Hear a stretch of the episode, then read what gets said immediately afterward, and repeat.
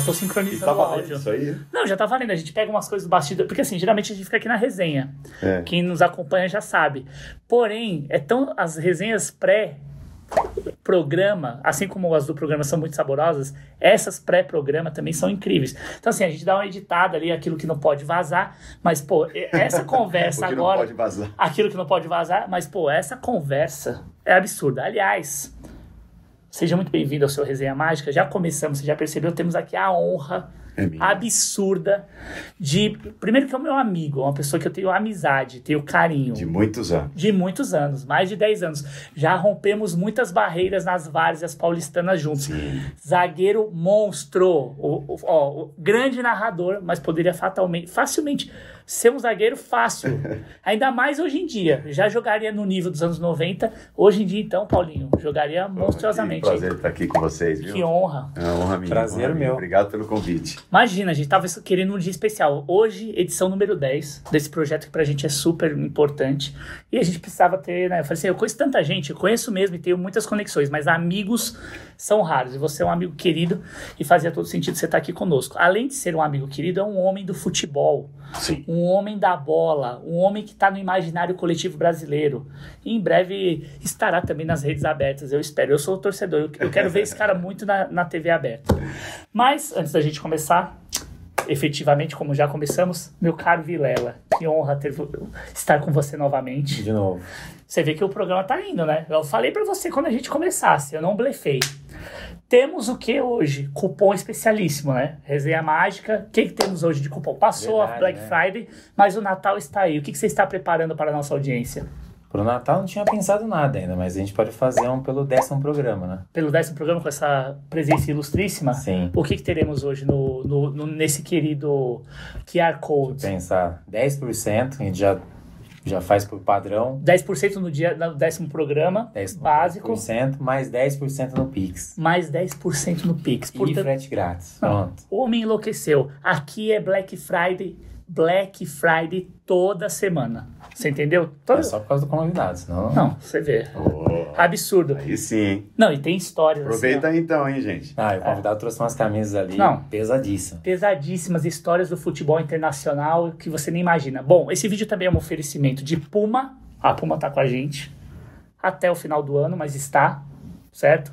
Abraço, Puma, teve olho bene. E também a Stanley, que está chegando conosco. Esses copos estrepitosos, maravilhosos, que você bota a bebida gelada. Vocês viram aquele meme que pegou fogo no carro e o copo ficou. Você chegou a ver isso? Cheguei. Não, é verdade. O copo já- ficou intacto. Ficou intacto, tinha gelo dentro.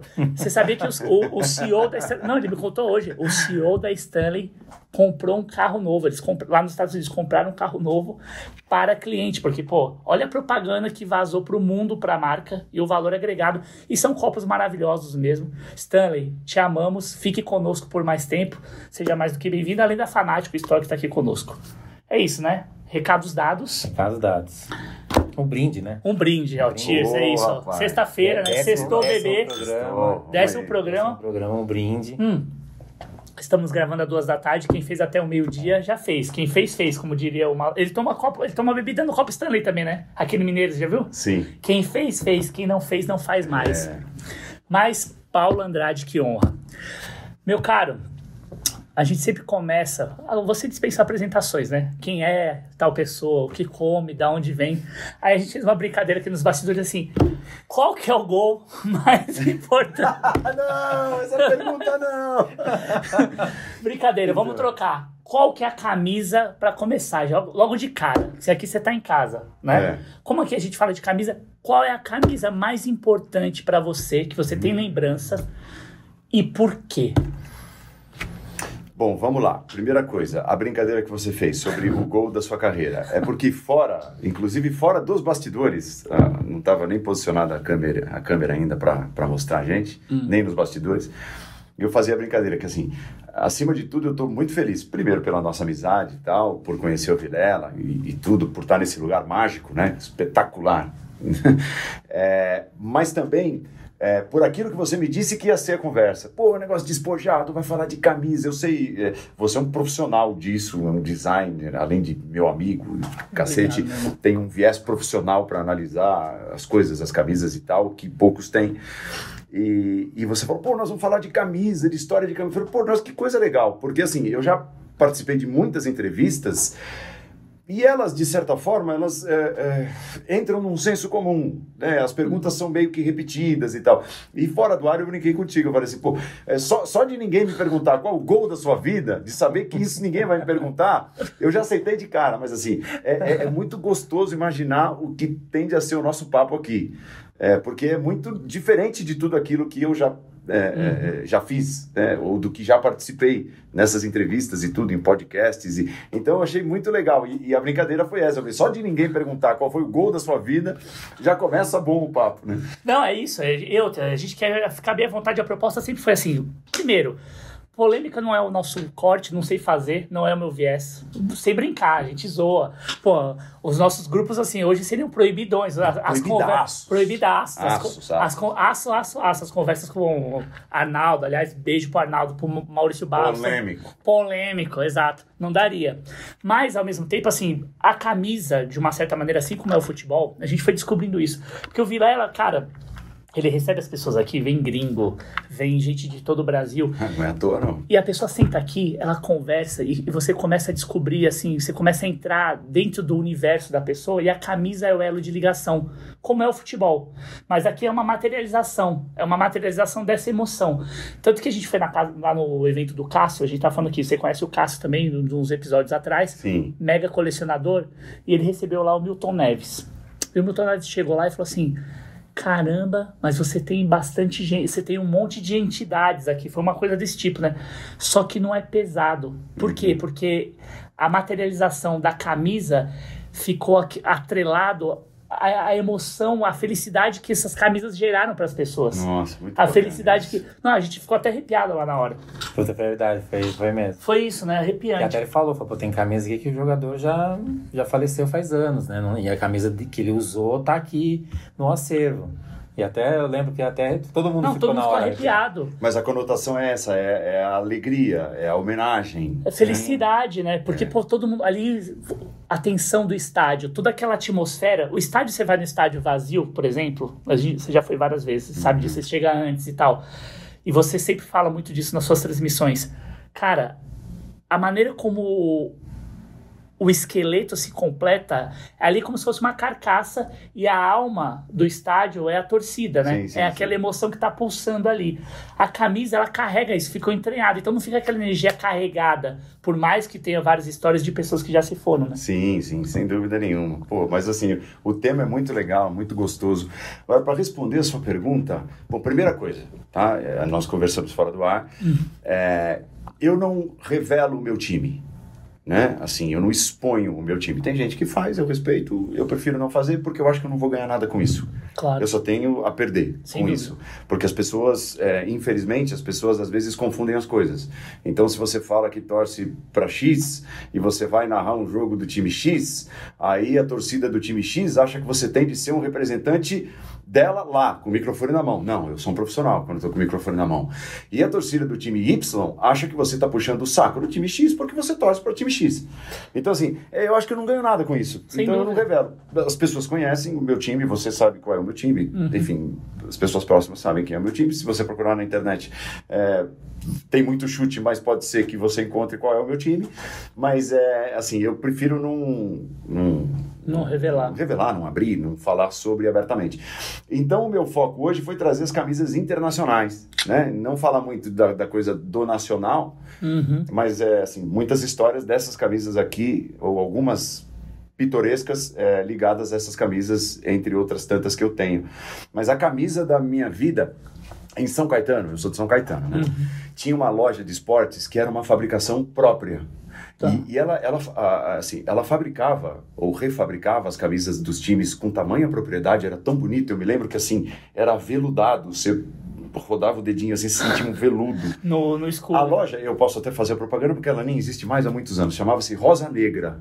Rosa. Negra. E então era, você tinha a camisa do São Paulo rosa negra. A do Corinthians, rosa negra. Do Palmeiras, rosa negra. É, não, não era a topper do Corinthians, não era, não sei, Finta do, É, sei lá, exato, só pra Rúmel do citar as Palmeiras. fabricantes, é, exato. aham.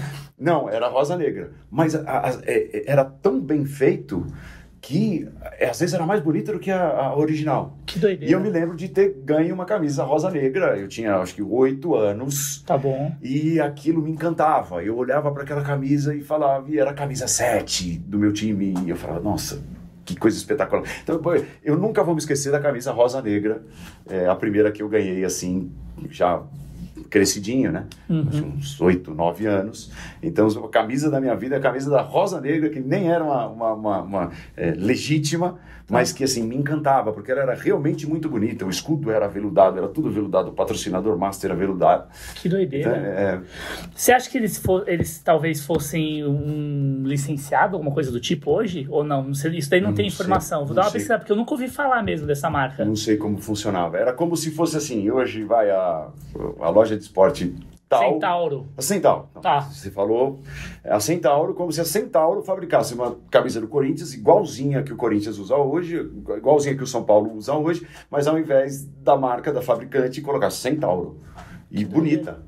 Então, assim, eu não sei como funcionava essa questão, porque é, na década de 90, é assim, um. Não, não era profissional como é hoje. Exato, a Não coisa, tinha a essa coisa de- mercadológica era, Era bem bizarro. diferente, É. né? É eu verdade. era moleque, eu diferente. ganhei uma camisa que eu, na época era 80, e- 88, 89. Tá. Fiquei vidrado pelo aquele time do Vasco. Puta, Tinha Romário, foda. Giovanni. Ganhou o brasileiro no Tita. Morumbi, Sorato. É, esse, Giovani. esse já foi depois, né? Foi logo depois, né? É, 89 o Vasco é campeão É. contra o São Paulo aqui, que tinha um timaço, né? Também. Um Sorato, Foi Marcinho. o que? Campeão brasileiro, né? Brasileiro. Campeão brasileiro no Morumbi. Inacreditável como o São Paulo é especialista em ficar campeão brasileiro, é, ser vice-campeão no Morumbi, né? Per- Perdeu pro Grêmio também, né? Com aquele Baltazar. E teve isso com o Vasco Hum. E também. perdeu pro Corinthians Em no 90. ano- é que ali o, o Morumbi era meio campo neutro. É, né? verdade. É, Os, os nessa outros grandes jogavam também, né? a maioria dos seus jogos maiores no Morumbi. Ah. Mas foi 89 e 90, né? O Ah, mas meu torcedor do Rio vinha muito também, né, pra cá. Hoje, lotado, assim, não chegava a dividir, mas tinha bastante, né?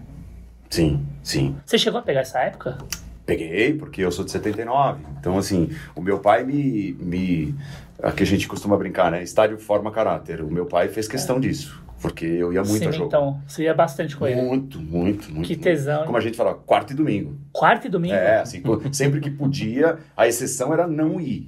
Caraca. É, e aí você vicia, porque o estádio de futebol vicia. Vicia, é um vício É, mesmo. não é? É uma adrenalina, droga. É uma droga. Não, é uma droga. É uma E droga você total. quer dar o tempo todo. E você lembra a primeira vez que você pisou? Qual, qual foi o primeiro estádio que você foi? Bruno José Daniel, porque eu Bruno. sou do ABC, né? Tá. Em, em Santo André.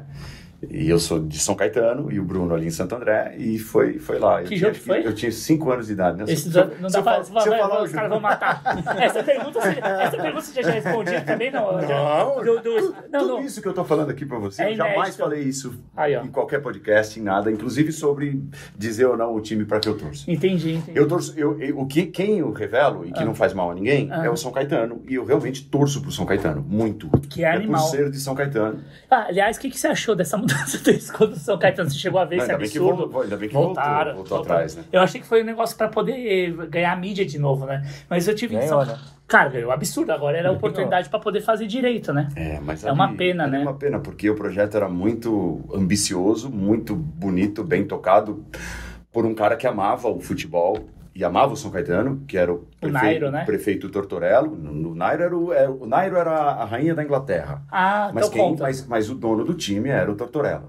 Ah, que era o tá. prefeito da cidade, apaixonado por futebol e apaixonado pela AD São Caetano, que agora é São Caetano Futebol Clube, Uhum, que era a Associação Desportiva São Caetano sim. e que foi fundado em 1989. E o Tortorello, assim, a cidade de São Caetano, a gente até brincava, você que é um cara que costuma brincar com essas coisas, apelidos, alcunhas e tal, a gente chamava São Caetano e chama o príncipe dos novos municípios, um condado. Ah, A é gente- um condado. Não, assim, porque aqui nós somos diferentes, maior renda per capita do Brasil chegou a ter, né? Não, absurdo Caetano. Não, é absurdo a cidade. Então, assim, quem, quem morava lá, mora lá, brinca com essas coisas, né? Mas Aham. na brincadeira mesmo. Tinha a escola modelo, que era o Alcina Dantas Feijão. Então, uma vez foi pro Fantástico, Alcina Dantas Feijão e tal, e a gente orgulhoso, né? sabe aquela coisa do caipira? Aham. Que é grande São Paulo, mas é, é, mas é semi-caipira, É, é semi-caipira. É província mesmo. Tem um pouco. Então, e assim, a cidade de São Caetano, ela era tão certinha, ela andava, assim, tão perfeitamente que o Tortorello, a impressão que dava era pensar, pô, não tenho mais o que fazer nessa merda. O que, Tá. que eu vou fazer? Já sei. Eu vou, eu vou injetar no time de futebol, porque eu amo futebol, e o time de futebol vai levar o nome da minha cidade pro Brasil e pro mundo. Que E doideira. aconteceu. E aconteceu. Caramba, que Que foi aquele loucura. hein? período áureo. Então, Nossa. ele conseguiu um acordo com a família Klein, da Casas Bahia, porque a sede principal da Casas Bahia É em São é em Caetano. São Caetano. E o que, que acontece? A Casas Bahia, eu não sei exatamente como se deu essa negociação, Hum. mas a Casas Bahia fazia ponte para que seus fornecedores patrocinassem o São Caetano. Tanto que, assim, o grande momento de São Caetano é com o Consul, Consul, é que verdade. é um fornecedor da a Casas Bahia. Que é o Whirlpool, né? Que é, aliás, é onde Cauê e vários amigos nossos trabalharam. É isso mesmo. Exato. Então, assim, então a ponte era essa. Tá. Era via Casas Bahia, o São Caetano começou a receber dinheiro, recebia dinheiro da prefeitura, porque era uma forma que o Tortorella encontrava de, ó, eu estou promovendo a cidade através do time de futebol. Estou levando o nome da cidade para o Brasil, para o mundo. Então, assim, Atraindo é novos um investimentos. e essa parte ligada a Casas Bahia, família Klein e, e seus fornecedores, e fez o São Caetano emergir daquele jeito que Cara, que aquele time fez. era maravilhoso. Todo mundo torcia pelo São Caetano em algum momento da vida. Era e- absurdo. Exato, e teve a- essa coisa da e simpatia. a camisa era bonita, né? Você tem, ó, olha lá, ó. O bom aqui que é Ah, isso, que ó. aqui chamou, não, falou, né? Não, chamou, falou, é isso, ó. E ele já sabe onde é que tá. ó. Você vai ver, não vai demorar 10 segundos Olha aqui, aqui. ó. Consul. Essa Olha isso. foi a campeã de 2004, Ah. não foi? Paulista? Isso, que ganhou do São Paulo. Eliminou o São Paulo do Morumbi, que era com o Muricy, não é isso? Não é isso daqui? É essa é esse mesmo, aqui. 2004. 2004 aqui, ó. É, o, Tamanho G. Não usou essa, mas o grande 11 da história de São Caetano foi o Adãozinho, né, que jogou no Palmeiras Adãozinho, depois, ele né, jogou era 11. muito, era um absurdo. Era 11, era 11 ou era 8? Eu- o esquerdinho era 1 e o Adãozinho Não, era acho que o outro. esquerdinho era 11, que era baixinho. Era 11, E porque ele jogou no Santos Adão- depois. Jogou no Santos, exatamente. E o Adãozinho que jogou no Palmeiras, 8. Claudecir, Claudecir, que era um monstro Claudecir, de volante. Adãozinho, esquerdinha, Ademar, Wagner, Silvio Luiz, goleiro. Silvio Luiz Goleiro, Vou deixar aqui Japinha em homenagem a você. César na esquerda. Ademar. olha lá, Ademar. Ademar que virou é, striker de futebol americano Isso, é. por conta do Mas chute. Essa, o time do. Paulista é, era um, um outro time e era Tá. um time, era o time do Murici. Sim. É, tinha Mineiro, tinha Gilberto, tinha Marcinho, Gilberto, lateral esquerdo, que jogou na seleção em É, tinha 2006. Euler, filho do vento. Verdade. É, aí era um outro padrão. Tinha o Fabrício Carvalho, que era um bom centroavante. Era um outro padrão de time. O humilde São Caetano, que veio do nada em 2000, Tá. ele dá lugar a um outro jeito de se administrar futebol. Que foi esse campeão paulista que já tinha estrelas. Pô, tinha o no banco de reservas. Pô, Tinha- Euler, que tinha sido campeão da Libertadores, já tava veterano, mas pô, campeão da Libertadores pelo São Paulo e pelo É, uma Palmeiras. outra, foi uma outra pegada. E aí, depois da morte do Serginho e da morte do Tortorello, São Caetano Afundou. entrou um prefeito, que inclusive é até hoje o prefeito, entre, entre idas e vindas, que não é tão apaixonado assim por futebol, apesar de ter sido médico da AD São Caetano, o prefeito Auríquio. E uma das medidas dele foi, assim, não, não me interessa mais tudo isso pro time de futebol. E o São Caetano cai. E depois teve a morte do Serginho, tal, que obviamente abalou Ah, não, aquilo ali foi de todas as ruim. formas, né, o ambiente do, do clube. Claro. E o São Caetano deixou de existir. E o Nairo botando os pés pelas mãos o tempo todo. Sim. Quando ele precisou ser presidente, ele não, Não mostrou que ele não tinha capacidade para ser um bom presidente. E o São Caetano deixou de existir, praticamente.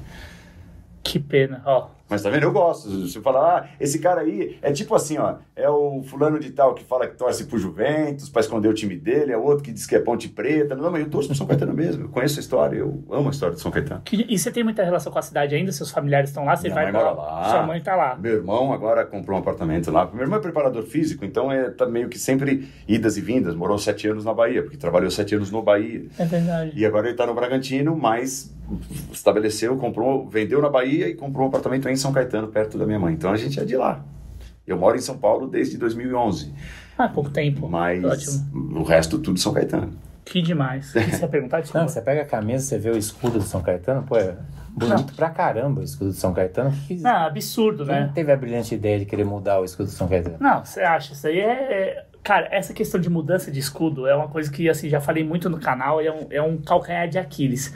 Por quê? Porque não se tem a preservação histórica e não se tem método para fazer. Então, às vezes, muitas vezes é uma gestão nova que quer aparecer, que quer ganhar holofote e vai fazendo as coisas à moda, a gente sabe o quê. Sim. E essa questão dos escudos, por exemplo, pegando o gancho da Europa. Manchester City, por exemplo, que é o time hoje badalado do mundo, né? E teve todo um processo de crescimento também com craques do passado, o próprio Robinho que passou por lá, Jô, Elano e tudo mais, não era o que é hoje. Quando eles vão escolher esse escudo de hoje, eles selecionam torcedores de uma maneira muito criteriosa. E eles pegam símbolos específicos da história do clube ao longo dos, das décadas, montam um hot site, aí as pessoas votam nisso daí. Depois que votaram nos símbolos, eles entregaram para um comitê de designers especializados e falaram: Ó, vocês têm que criar em cima disso. Fora que tinha um questionário gigantesco Legal. da história. E aí eles concebem um símbolo que é digital, mas que ao mesmo tempo é analógico, que tem história, mas é moderno. Uhum. Agora, o que fizeram com São Caetano, fora todas as questões que você trouxe aqui, foi um crime, né? Uma pena. Esperemos que volte. Eu adoraria, porque, pô, o que a gente viveu como emoção com São Caetano naquela época foi incrível, né? Ah, sim, sem dúvida. Indo pra Libertadores, aquele pecado daquela final da Libertadores, meu Deus do céu. É, Você a tava no. Pacaembu, não? Tava no Pacaembu, porque eu trabalhava, à época, é, numa TV, que foi a minha primeira, Uhum. é, que dava oportunidades para voluntários. Então, assim, eu, eu passei anos, os primeiros anos da minha carreira, que eu nem sabia que ia ser uma carreira, Tá. é, pagando para trabalhar.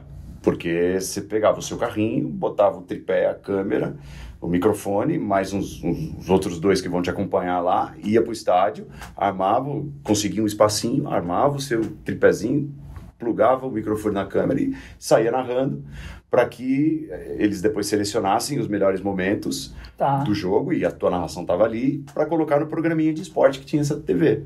Que demais. Então eu tava nesse esquema na final de 2002. Nós conseguimos ali um pedacinho de cabine do Pacaembu e eu narrei a final para Tá. esse canal, ABC3, que nem existe mais. ABC3. É, Era ABC3, depois se chamou Net Cidade, era ligada à Net, né? de- Tá. de- o- Ah, eles faziam de TV a. E, e gerou, e assim, revelou muita gente boa. A gente do ar, eu acho que só eu. Mas de fora do ar, editores, gente que trabalha com áudio, assim, na ESPN tem vários que foram revelados lá. Caramba, desde você sabe que você tem relação com essas pessoas desde aquela dessa Sim, época, que demais. sim. que- E assim, porque o que que eu, o que que eu, eu tava parando de jogar bola. Tá. E assim, eu joguei 11 anos na base tentando ser jogador mesmo, idas e 11 vindas, anos, 11 anos. na base da. De Portuguesa, Corinthians, Juventus e América, de Rio Preto. Foram os quatro que eu, que eu joguei. Você já falou sobre isso nos podcasts também ou não? Não, eu dei uma entrevista uma vez pro UOL para falar dessa, especificamente da minha passagem pela base. Conta um pouco, vai, emenda com isso se você puder, por favor, porque pouca gente sabe, porque assim, ele é um Sim. baita de um zagueiro, rapaziada. Não tô puxando o saco porque meu amigo, joga pra um cacete, e é pau no gato, dá porrada, que é o que é mais legal. Ó, eu tenho uma passagem rápida, antes de você começar, a última vez que nós jogamos contra foi num jogo que é tradicional de sábado, lá na Barra Funda. E eu tava jogando de zagueiro, eu geralmente jogo de goleiro. Não, goleiraço. Não, obrigado, você é um Pelo gênio. amor de Deus. E aí, sou- Zagueiro, é, zagueiro, é, zagueiro médio, mas eu gosto da porrada. E aí, um lance que ficou na minha cabeça até hoje foi uma falta, que foi uma jogada ensaiada, que o cara bate do ponto futuro pro, pro centroavante aqui do time dele, ele tá jogando contra mim como zagueiro, e eu como zagueiro. E aí o cara bate a falta pro centroavante, o cara faz o, aquele overlap pra entrar na, na área, e no que ele faz, eu dou um hitom. E, e lá do fundo ele vem aplaudindo. Boa, Aranha, boa, boa, boa. Contra o cara do Contra- time não, dele. porque é a parceria dos zagueiros, né? Lógico. Mas conta, por favor, porque, pô, você tem 11 anos, é muita resiliência. Assim É. como você é resiliente e hoje é um dos expoentes da tua profissão. Então você imagina o teu talento, a tua qualidade, o teu emprego de vontade nisso, para o que você faz hoje. Pô, você é um dos top, para mim, top 1 do Brasil. Top 3 fácil, mas para mim é o número 1 do Brasil. Mas conta um pouquinho também para quem não te conhece, nessa, nessa seara aí do futebol, Ah, cara. sim, eu sou crescido, você sabe que eu tenho o desejo até de escrever um livro, mas isso quando eu ficar velho, porque eu sou muito novo ainda. Uhum. É, é, assim, contando um pouco de, de três, três aspectos muito assim, fortes ligados ao futebol que eu vivi plenamente. Um deles, o jornalismo, né, que, é, que é a minha vida hoje. O outro é a vida de jogador de categoria de base, que é muito difícil. né, assim, tem, é, dá para gravar uns 10 podcasts desses só de histórias do que eu vi, do que eu vivi ou deixei de viver, enfim, das, de escolhas que você é obrigado a fazer de garoto e tal Uhum. e de arquibancada. Então, assim, hoje são três expoentes do futebol. Eu tenho muita vontade de, um- uma hora dessa, escrever um livro Pô, que que, demais. que, que conte, que faça a ligação desses três pontos ligados ao futebol, né? Mas uma hora, quem sabe sai. Ghostwriters, ó. Quem, quem sabe sai da, da teoria. E, e, e assim, é, eu sempre tive o sonho, a partir do momento que eu comecei a jogar futebol num clube de, de bairro de São Caetano, chamado Santa Maria, e ali eu, eu comecei no futsal. Na minha época, assim, acho que nem existia futebol de campo para menino muito jovem. Eu comecei ali com 10 anos e tal. E aí comecei na escolinha, e da escolinha você vai pro time, e o time te federa, e você passa a jogar campeonato estadual em seis meses do ano e campeonato metropolitano nos outros seis meses. E você é federado, já com carteirinha da federação e tal. E uma coisa vai te levando a outra, e alguém te vê, e, e você procura outras alternativas, e quer crescer e tal. E você passa a ter aquilo como, pô, eu quero ser jogador de futebol. Né? Mas não é aquela coisa do eu quero ser por eu quero ser, porque você nota que as coisas vão te levando, vão te erguendo, vão te criando oportunidades, e aí você fala, pô, eu vou investir nisso aqui, eu acho que vai, né? Uhum. E foi assim. E então é aquela coisa, um que te vê aqui, ou te fala de um teste lá, e você vai fazer o teste, aí você passa no teste, e, e aí você. É, é, eu, eu, eu jogava um campeonato interno, a gente era sócio do Corinthians. Eu, eu morava em São Caetano, mas não era muito longe ali do. É perto do Parque São Jorge, né? Do Parque São Pertinho, é, Jorge. Paralelo. Isso, exatamente. É, então a gente se tornou sócio lá e eu comecei a jogar o campeonato interno do Corinthians. De, de associados e me destaquei e formaram uma seleção da, dos associados para jogar contra a seleção de base uma vez, que era a seleção do time, né? Que a seleção não, que era o time do Corinthians, a base do Corinthians. Tá. E acabou que é, eu fui bem nesse jogo e tal, e o, o técnico era o Mirandinha. Mirandinha Mas não- que tinha jogado. O Mirandinha, que, é aquele que, que ficou. Que é o ficou- clássico, do que era do Cruzeiro e tal. É, é, o, o Mirandinha, ele ficou conhecido que assim, ah, tal, uma vez que jogou no São Paulo e no Corinthians, muito bem. Tá. E, e quebraram a perna do Mirandinha, tem uma foto assim marcante, acho que de placar antiga, procurar aí no Google você vai ver a, a fratura da perna do Mirandinha. Pô. que é o antes do Mirandinha, antes de todos esses Mirandinhas mais recentes, inclusive Sim. aquele que foi o primeiro a jogar no futebol da Inglaterra, no Newcastle, né? é, antes desse. E ele era o técnico e tal, e ele chamou pra, pra, pra passar um período lá com o time, e eu passei e fiquei. Caramba. E depois aí você aí você vai, e os Pô, espaços você vão aparecendo, ficando- e você vai. Só que assim, né? Tem muito desgosto, tem assim, muita injustiça, tem muita sacanagem, tem é, pedofilia, tem uma série de coisas que você vê. Né? Você vê uma porrada de coisas. Você é, você é muito jovem e é obrigado a fazer escolhas de adulto. Né? Vou, não vou, faço, não faço. De que forma agir com isso? As coisas começam a vir fáceis porque você é, as pessoas querem te agradar, porque, pô, joga na portuguesa, na base da portuguesa tal. Então você tem que ter a cabeça no lugar e fazer escolhas. E assim, os anos vão passando. E eu fui tentando, fui tentando, fui tentando. E vai pra lá, e volta pra cá, e joga no América, e joga no Juventus. Então, e, e até a hora que você, eu falei, pô, quer saber? Vou parar. Porque não vai dar. Isso você tinha quantos anos? É, Quando você 19. teve essa decisão. E 19. como é que foi esse processo? Porque assim, entre essas coisas que você falou, porque tem muita coisa ruim, realmente, que é bizarro. E a gente tem vários colegas que, inclusive, já fizeram matérias. O próprio Brailer é um cara que está sempre trazendo essas questões. Uhum. Mas, por exemplo, é, você tem muito do estímulo, né? De, putz, eu vou fazer, como você mesmo falou, eu vou seguir, eu vou seguir, eu vou seguir. Como é que isso vai ser? co- Como que vai ser desse teste até o ponto de você. O dia que você falou assim, não dá mais. Teve alguma situação, foi o acúmulo delas?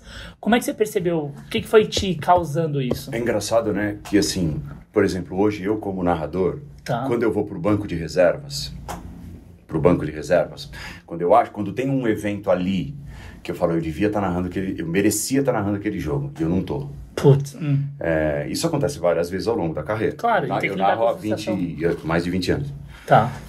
E, mas é porque eu comecei a narrar muito cedo, né? Não é que, sou, Uhum. não é que sou velho, não.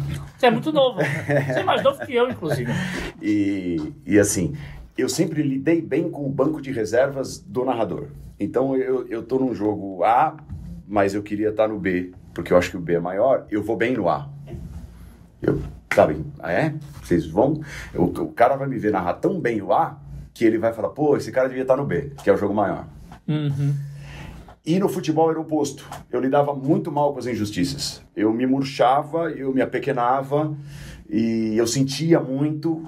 Eu sabia, porra, não é possível que, que, que isso está acontecendo comigo. Uhum. Sabe? E aí, quando eu ia pro time de baixo, pro time reserva, eu ia com a cabeça já eu não, eu não lidava bem. Entendi.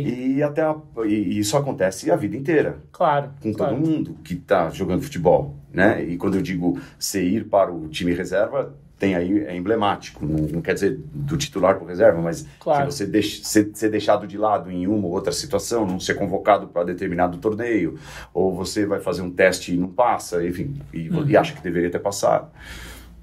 Isso acontece, faz parte da vida do, do, do jogador, né? E eu não, lida, não lidava bem com isso. Assim, isso foi um- uma deficiência profissional que eu tinha como, como atleta e que eu não tenho como jornalista. E até a hora que, que me deram um banco grande, que assim, eu, eu passei uma temporada no Juventus e bem, jogando bem. O Juventus tinha um timaço, era primeiro ano de júnior. E eu olhei pra janeiro e falei, o ano que vem eu sou titular da Taça São Paulo, que era o sonho de todo garoto. E, da Taça São Paulo, né, primeiro que é uma ilusão, né? Porque hoje a Taça São Paulo não era tanto na minha época, 97, 98, mas é, ela é inchada pra cacete, tem tanta gente, Vários você, você acaba passando despercebido. demais, né? De que forma você vai aparecer num campeonato que tem cento e tantos times, né? Mas tudo bem. Mas se é o sonho do garoto, é ali você aparecer na TV Cultura jogando um jogo de Copa São Paulo narrado pelo Góes, finado José Góes. José Góes, é verdade. E, e, e você mirava isso e tal. E aí eu falei, pô, é o meu ano. E faltando pouco tempo, depois da, da- de meses excelentes no Juventus, faltando pouco tempo pra taça, e treinando e tal. E Juventus sempre teve tradição, até mais tradição do que resultado. Exato, é, ficou essa coisa, é, por causa da marca. A marca Nacional não- e o Juventus são É, fantásticos. a O, mística Nacio- do o Juventus. O Nacional tem até hoje aquele time que tinha o Terrão. O Terrão era o cara, o Terrão era o rei da base. E jogou acho que 15 Copa São Paulo. E não É virou rei nada. E não, vi- e não virou nada. tá? É, e, e eu tô, nossa, o Terrão. Meu sonho é enfrentar o Terrão. 15 Copa São Paulo. É o- Terrão tava com 55 anos. É o- é No, no Nacional. No Nacional. Todas elas no Nacional. E, Os mitos da base. Também. Ai, E aí, assim, é. treinando pra jogar a taça. E eu, titular do time, importante e tal. E aí, de repente, chega um, um zagueiro de um outro lugar. E chega e, ó, tá aí, vai trabalhar com a, com a gente, ficar um tempo aí com a gente, beleza. Tal. Acontece, as portas estão abertas para todo mundo. Claro, lógico. Só que você tem que Trabalhar por isso, merecer, é, né? tinha, um, tinha um técnico de base que falava assim, ó, se você não chegar aqui e não for melhor do que os que estão aqui, não tem por que eu te eu assinar contigo, Claro, porque não faz sentido. é óbvio. Então você tem que chegar e você tem que ser melhor do que os que estão aqui. E, de certa forma tinha razão. Ainda mais quando você é segundo ano, né?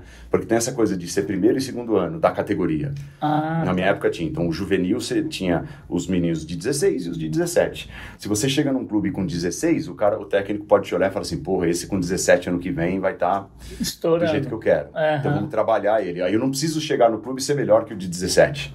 Entendi, né? entendi. Mas se você chega com 17 no ano de jogar, você tem que ser melhor do que o cara, do que o cara Claro, que tá lá. porque ali você vai. aham. Até porque tem o cara que tá lá e tem o de 16 que pode ser um bom reserva e entrar eventualmente. Né? Entendi. Então, assim, Cara, a competição é absurda. é, é isso aí, é tudo, e tudo na cabeça, e empresário, e não sei o quê.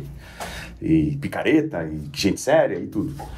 E, e aí, assim, eh, chegou esse zagueiro e, e- e, estranhamente o cara já chega. tem- existem pequenas coisas na base que representam muito para quem tá lá, né? Aham. Armário. Se você tem um armário no vestiário, ou sua, a sua chave é sua, você tem um armário no vestiário de Juventus, sub-20 de Juventus. Eu sou Pica. pra valer. Aham. Um armário. Um armário. E o cara chegou e deram a chave de armário pro cara. Sem o cara pisar no campo. Falei, porra, e a gente já conversando. Ele, porra, que estranho. Ah, Todo mundo ali já, né? Pô, o cara é estranho lógico. esse armário aí pro cara. Tal, não sei o quê. E aí o cara faz lá um treininho, um zagueiro normal. Nada do demais. interior, enfim. E no segundo treino eu vou pro time reserva e o cara vira titular. Acabou pra mim. Acabou pra mim. Acabou. Foi a, a minha, foi a minha descida pro time reserva mais doída e ali eu falei, eu vou parar. Porque aí, Que por- sacanagem. porque aí passou assim na minha cabeça. Ah. é, mesmo que eu seja titular do Juventus na Copa São Paulo, e aí? Aí eu sou titular do Juventus, aí eu faço uma brilhante Copa São Paulo, o Juventus vai até as oitavas de final. Aí eu ganho um contrato e vou pro União São João, à época. Nossa, que legal. Daí o União São João eu vou pro Resende. Aí do Resende eu vou pro. Eu tenho o auge da minha carreira, que é ir pro Vitória da Conquista.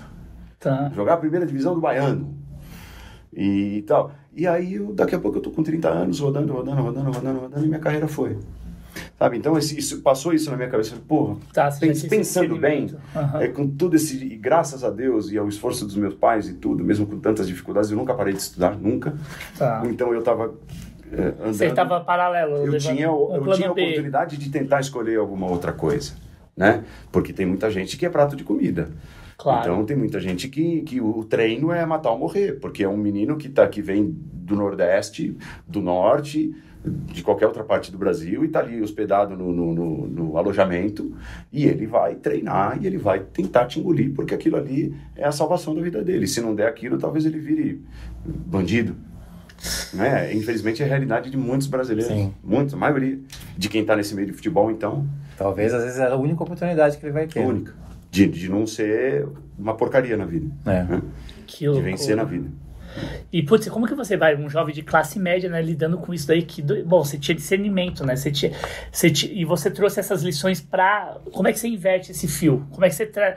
Você usou essa experiência da base para poder trabalhar isso daí dentro do jornalismo, nesse sentido de estar no banco de reservas? Como é que você Sim. usou esse seu... Hum, Talvez eu confie mais em mim como narrador ou como apresentador do que confiava como jogador. Porque eu era um bom jogador, porque ninguém sobrevive uma década na base, porra, de clube em clube, é se não for bom. coisa. Então eu era um bom jogador. Mas eu era um jogador comum, eu não era extraordinário.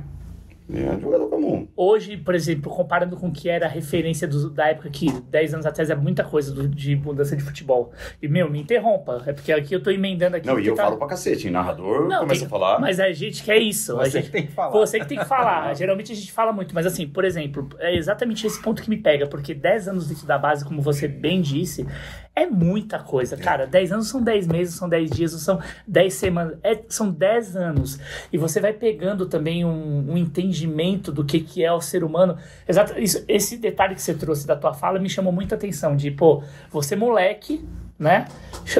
Vem uma pessoa de fora dentro de um espaço ali que está construído. Então tem muito de construção, de pertencimento, de você se impor ali dentro da base como uma liderança. Aí vem um, um- um ente de fora, como é que você percebe essa chegada, como você falou, dessa pessoa, e depois como que você filtra isso e usa para tua para tua vida como jornalista. Né? É, exatamente, então, mas eu acho que a questão é a confiança. Tanto é que, assim, teve um episódio recente de, de, de uma pessoa que trabalhava na ESPN e disse assim, ó, nós vamos contratar narradores, tá? E veio falar pra mim, mas olha, Paulo, você fica sossegado que nós vamos contratar narradores, a nossa ideia não é contratar narradores de ponta, que venham, tipo, te incomodar, que venham, não sei o que, é assim, vem, entra no fim da fila, vai ali devagar, vê se a gente desenvolve, profissionais jovens e tal. Eu falei assim, não, não, não, não, não, não. eu quero o bom, porque o bom vai me impulsionar mais a ser melhor que eu sou. Então, assim, é talvez essa confiança no futebol eu não tivesse. E hoje eu tenho. Eu quero os bons. Eu quero brigar com os bons. Porque eu, eu acho que eu, que eu tenho capacidade de ser melhor que os bons. E se eu tenho isso, por que, que eu vou me incomodar se tem um bom para brigar comigo? Perfeito. E no futebol eu nunca, nunca fui assim. Que doideira. Eu e você fute- chegou a um ponto que você falou assim. Me encolhia um pouco com a injustiça. Mesmo com justiça e, com a injustiça. É, porque injustiça é foda. né? É, porque a justiça também acontecia, de vir um cara melhor que vocês e falar, pô, que merda eu sou, né? Aí você se encolhe, vai pro, pro time B e. E o foda é que o cara era zagueiro, né? Porque, pô, dá- daria pra você disputar uma bola, dar uma quebrada na perna dele. Tô brincando. Eu sei que você não tem essa maldade. Mas, pô, Imagina, é- imagina. pô, mas que loucura. Que, meu, eu não consigo imaginar Não é uma maldade, parada. é intimidação. Então- Então, Intimidação. então vamos lá, já que nós Então. estamos falando disso aqui, ó, essa É. camisa é uma camisa do Chelsea que eu comprei na Inglaterra, numa das Tá. viagens. Graças a Deus, assim, eu tive essa oportunidade de fazer inúmeras viagens para trabalhar. Tá bom? Mas ela, é- ela é especial para mim por quê? Porque ela é desse cara aqui, ó, um dos melhores zagueiros que eu já vi na vida. Que loucura. Que é esse aqui, ó. Olha ele aqui, o número. Aqui ele tá de 6. Você fez de propósito? Você, Não, botou- não você, sabia. você não sabia? Não, Olha que não. loucura. Ó, você Ó. vê? É, eu acho o Terry eu achava o Terry, e o Terry fora de campo, tô falando no- do campo, tá? Claro. O, o Terry é Terry, o. Terry no campo, ele aliava Ah. todos os predicados que um zagueiro precisa ter. E ele fazia tudo em alto nível. O Terry era rápido, ele era bom no alto, ele fazia gol, ele era bruto quando precisava, ele era maldoso quando precisava, como precisava. Ele era tudo. Ele Era era, tudo. Sa- Líder, capitão, é, muitas vezes. Ele era técnico, ele girava o jogo como poucos, batia fácil na bola. Ele fazia tudo bem. E eu olhei esse cara jogar, já velho, né? Porque quando eu comecei a narrar, Uhum. e eu falei, cara, meu sonho era ter sido um Terry como, como zagueiro. E tanto é que esse número aqui, sempre que eu posso, eu levo para todas as camisas que eu uso até hoje no futebol, porque eu continuo jogando, né? Você sabe, a gente Sim, joga junto e tal. joga muito. Então, se eu tenho a oportunidade, ó, Paulo, você vai escolher um número, 26. Então, é pelo Terry, Pelo Terry. desde que eu vi esse cara jogar ali em 2005 e tal, sempre que eu posso, eu jogo de 26. Então, no- numa viagem que eu fiz na Inglaterra, eu não podia deixar de comprar uma camisa Não, e, 26 do Terry. e vamos combinar. E é bonita, né? Essa daqui É pesada. é pesada, é outro tipo de tecido e assim, Isso. é uma baita. Essa aqui é a camisa de jogador, não, né? Essa é réplica Ah, de, deve ser as réplicas. de torcedor, né? Você comprou lá. Eu comprei, comprei lá. Olha isso, torcedor. ó. Não sabia que tinha isso aqui, ó. Tá vendo? Esse barramento. Fonte e estrutura toda da Premier League, Premier League. porque a Premier League, a Exige. liga é dona dos times nesse sentido. Então, assim, quando eles vão enfrentar os times fora para Champions, cada um tem sua identidade visual, a sua bandeira, seu pavilhão. Sim. Mas a liga, ele tá hierarquicamente submetido. E olha essa, essa gola dourada. É, Isso aqui, Chelsea na, na gola em relevo. ali, puta, bem- não. E tá intacto, hein, Paulo? Essa aqui você não usa. Você, Não, não uso. É só coleção uso. mesmo. É, eu, eu sempre usei mais camisas de time, Puta, mas eu parei de usar. Sim, sabe? Você para, tal. Você vai desencanando, É. né? Essa aqui é legal, até para justificar o que eu tô usando. ó. Então, conta um pouco eu, dessa eu história. essa- eu comprei numa barraquinha na frente do Old Trafford, no estádio do Manchester. Tá. É, eles cultuam muito no Manchester United a número 7, porque grandes nomes na história do Manchester United usaram a camisa 7, é como a 10 do Santos, mal comparando. Pô, E, e, e assim, é, eles, vêm- eles, eu comprei essa lá, tá. que eles exaltam aqui as lendas, né? Tem o número 7 atrás. Tá bom. Cristiano Ronaldo foi 7, Cantona foi 7, Maravilhoso. David Beckham foi 7, só pra ficar nesses três. E tem um grafite, é meio mais gente. Banksy, né? É meio Banksy. o ainda, hein? Oi? Faltou o George Faltou Best, o hein? George Best, que também foi 7. Que também foi Foi certo. sete. Também foi sério. Assim, o Cantona é impressionante o, o poder de, de, de marketing que tem o Cantona. Nessas barraquinhas em volta do Old Trafford, o que você encontra de referências ao Cantona é um negócio absurdo. E talvez desses todos aí foi o que menos jogou bem. Claro, total. Mas é assim, ele foi um E era muito irregular, a cima, golinha. tal. É pela Bad persona, né? Boy, aquele voadora no torcedor do Crystal Palace, aquelas coisas todas assim. Mas Ele o United é uma lenda do United. Uma lenda, né? uma Porque ele lenda, é lenda. Mas por quê? francês, né? Por, por, e sendo francês, que loucura. E os franceses e ingleses se detestam. É uma loucura É isso daí. impressionante, é impressionante. E ó, é o grafite meio Banksy, ele dando a voadora, o Ronaldo, a batida Ah, da eu, falta. Eu não tinha, não tinha percebido É um isso. grafite embaixo deles. E o jeito um- do Beckham bater na bola. Exato. É verdade. E você viu que embaixo tem o que, ó? É a, a chuteira com a caneleira do Ronaldo. Aí você tem um, um squeeze, que eu não sei que deve ter sido do Cantona. É. Aí tem um, um secador de cabelo e a chuteira Predator do. Do, do David Beckham. do é o secador de cabelo do Beckham. Pra ver. Aquele cabelo ali precisa de cuidados Ah, especiais. lá que, não é qualquer um. É. Cara, eu tava olhando e falei, o que é esse secador de cabelo? Será que é o secador de Eu cabelo? nunca Não tinha parece. notado isso, É, né? é, Como é é. bom estar com caras que Cara entendem, que têm um olho diferente. Então, eu é não o tinha Beckham. notado esse, esse, essa E esse- sombra. essa coisa desse grafite, esse grafite aí, ele é um stencil, né? Hum. Um modelo de grafite que você faz o recorte da silhueta e é o Alex Ferguson no relógio. É o Sir Alex, Alex É o Ferguson Alex dentro do relógio. Coisa maravilhosa. E o tijolinho inglês, esse grafite, é, o, o Eu Banks é um dos que o principais Ferguson artistas. pegou os três lá. Ah, é verdade, ele, ele treinou os três. Porque o Beckham tava vindo, tipo, o Ronaldo base. tava começando e o Cantona ele tava também já lá. Ele ficou Já. 25 anos. Já. Pegou os três. Pegou Que os três, doideira. tem o... O Legends. Ô, baita camisa de, E- de, são de e passagem. São caras de personalidades bem diferentes, né? Isso que é legal. Mas assim, a sete do Manchester United é um negócio. é, existe uma mística, um peso muito grande. Tanto que a gente conversava até fora do ar. Aham. O Antônio Valência jogava lá, equatoriano, bom jogador e tal. Jogou Copa Bom. do Mundo, Copas, acho que no plural. Duas, não foi? né, do mundo. do Equador. 98 e 2002 ou não? Não, seis, seis eu lembro que ele foi, que o Equador jogou. Não sei se. 6 e 10? É, então, pode ser. É, eu lembro dele. Ele era um bom jogador, voluntarioso e tal, jogou bem no Manchester United. E, e, e num determinado momento ele falou: quero usar 7. E aí Tá. deram 7 pra ele. Tava com moral jogando. E aí, meses depois, ele pediu pra voltar a usar 25, que ele usava, que ele falou assim: Eu tô perturbado de usar 7. Ficou pesada demais. Ficou pesada. Ele, ele- eu acho que ele se sentiu mais cobrado do que era. Então, assim, olha que louco, por causa de um número nas costas. Pois E, é. faz- e a gente que gosta de futebol sabe que faz toda a diferença, né? Não, faz todo que, sentido. Que, que, que essas coisas assim, se você dis- disser isso pra alguém alienado que não tem nada a ver com futebol, ah, usa qualquer um. Né? Existem coisas que são é, estigmas, Estigmas. no futebol. Que número que você usava como zagueiro? Você lembra? Três. Na aperta... Três na base. O Três. que, que, que é? O quarto zagueiro ou o zagueiro central? É, na nossa época É, tinha, tinha isso, isso né? daí. O back central, que era o zagueiro central, que era Sim. o 3, e o quarto zagueiro, que era o 4. Que era o quatro. Geralmente o, o, o back central pela direita, destro, e o quarto zagueiro canhoto Pela esquerda. pela esquerda. É só o Santos que inverte, que o lateral que é o 3 Que e o era, zagueiro. que é muito legal, É né? O muito lateral isso. esquerdo 3, o lateral direito 4, Aí um zagueiro é o 5, não é isso? o, o zagueiro o 2 e o, o lateral esquerdo 3, 2, o 4 o lateral direito. Qual que tá faltando? O 5, né? O zagueiro pela esquerda, não é isso? 5 e o 6, né? 5 e o 6. Então, os 6 eram. Os zagueiros eram 2 e 6. 2 e 6, 2 é e verdade. 6, o lateral direito 4, o lateral esquerdo 3. 3, exatamente. É muito legal, É muito tradicional louco. isso, é bacana, né? Pô, é, e é eles mantêm isso até hoje? Mantém, né? É, é porque hoje tem muito Agora essa coisa sei, né? de você manter o seu número.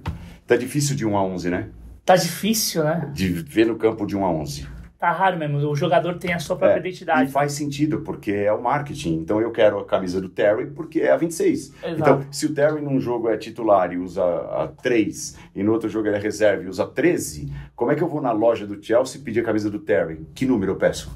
Né? É verdade. Então essa é a sacada de marketing, por isso que houve, tam- também por isso houve essa fixação dos números e pa- passou a não, não valer o 1 a 11 que a gente viu quando era moleque muitas vezes. Ele passa a ser uma propriedade do atleta em si na hora de fechar o E contrato. vende. Já vem junto, é, lógico. É, e, e vende na O loja. 11 virou lenda, né? É, Virou lenda. Muito raro, raríssimo, né?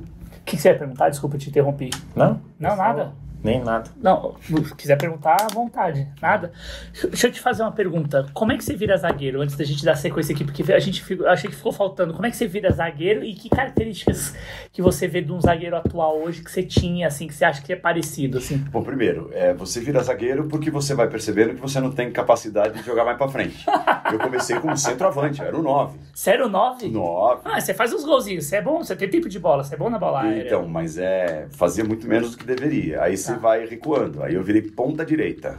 Tá. Mas não era. o- era um, na época existia, né? Hoje existe de volta, Tá. mas na época existia o ponta direito, o destro pela direita, o ponto esquerdo, o canhoto pela esquerda e o centroavante. Era isso É, mesmo. E os três caras de meio de campo e tal.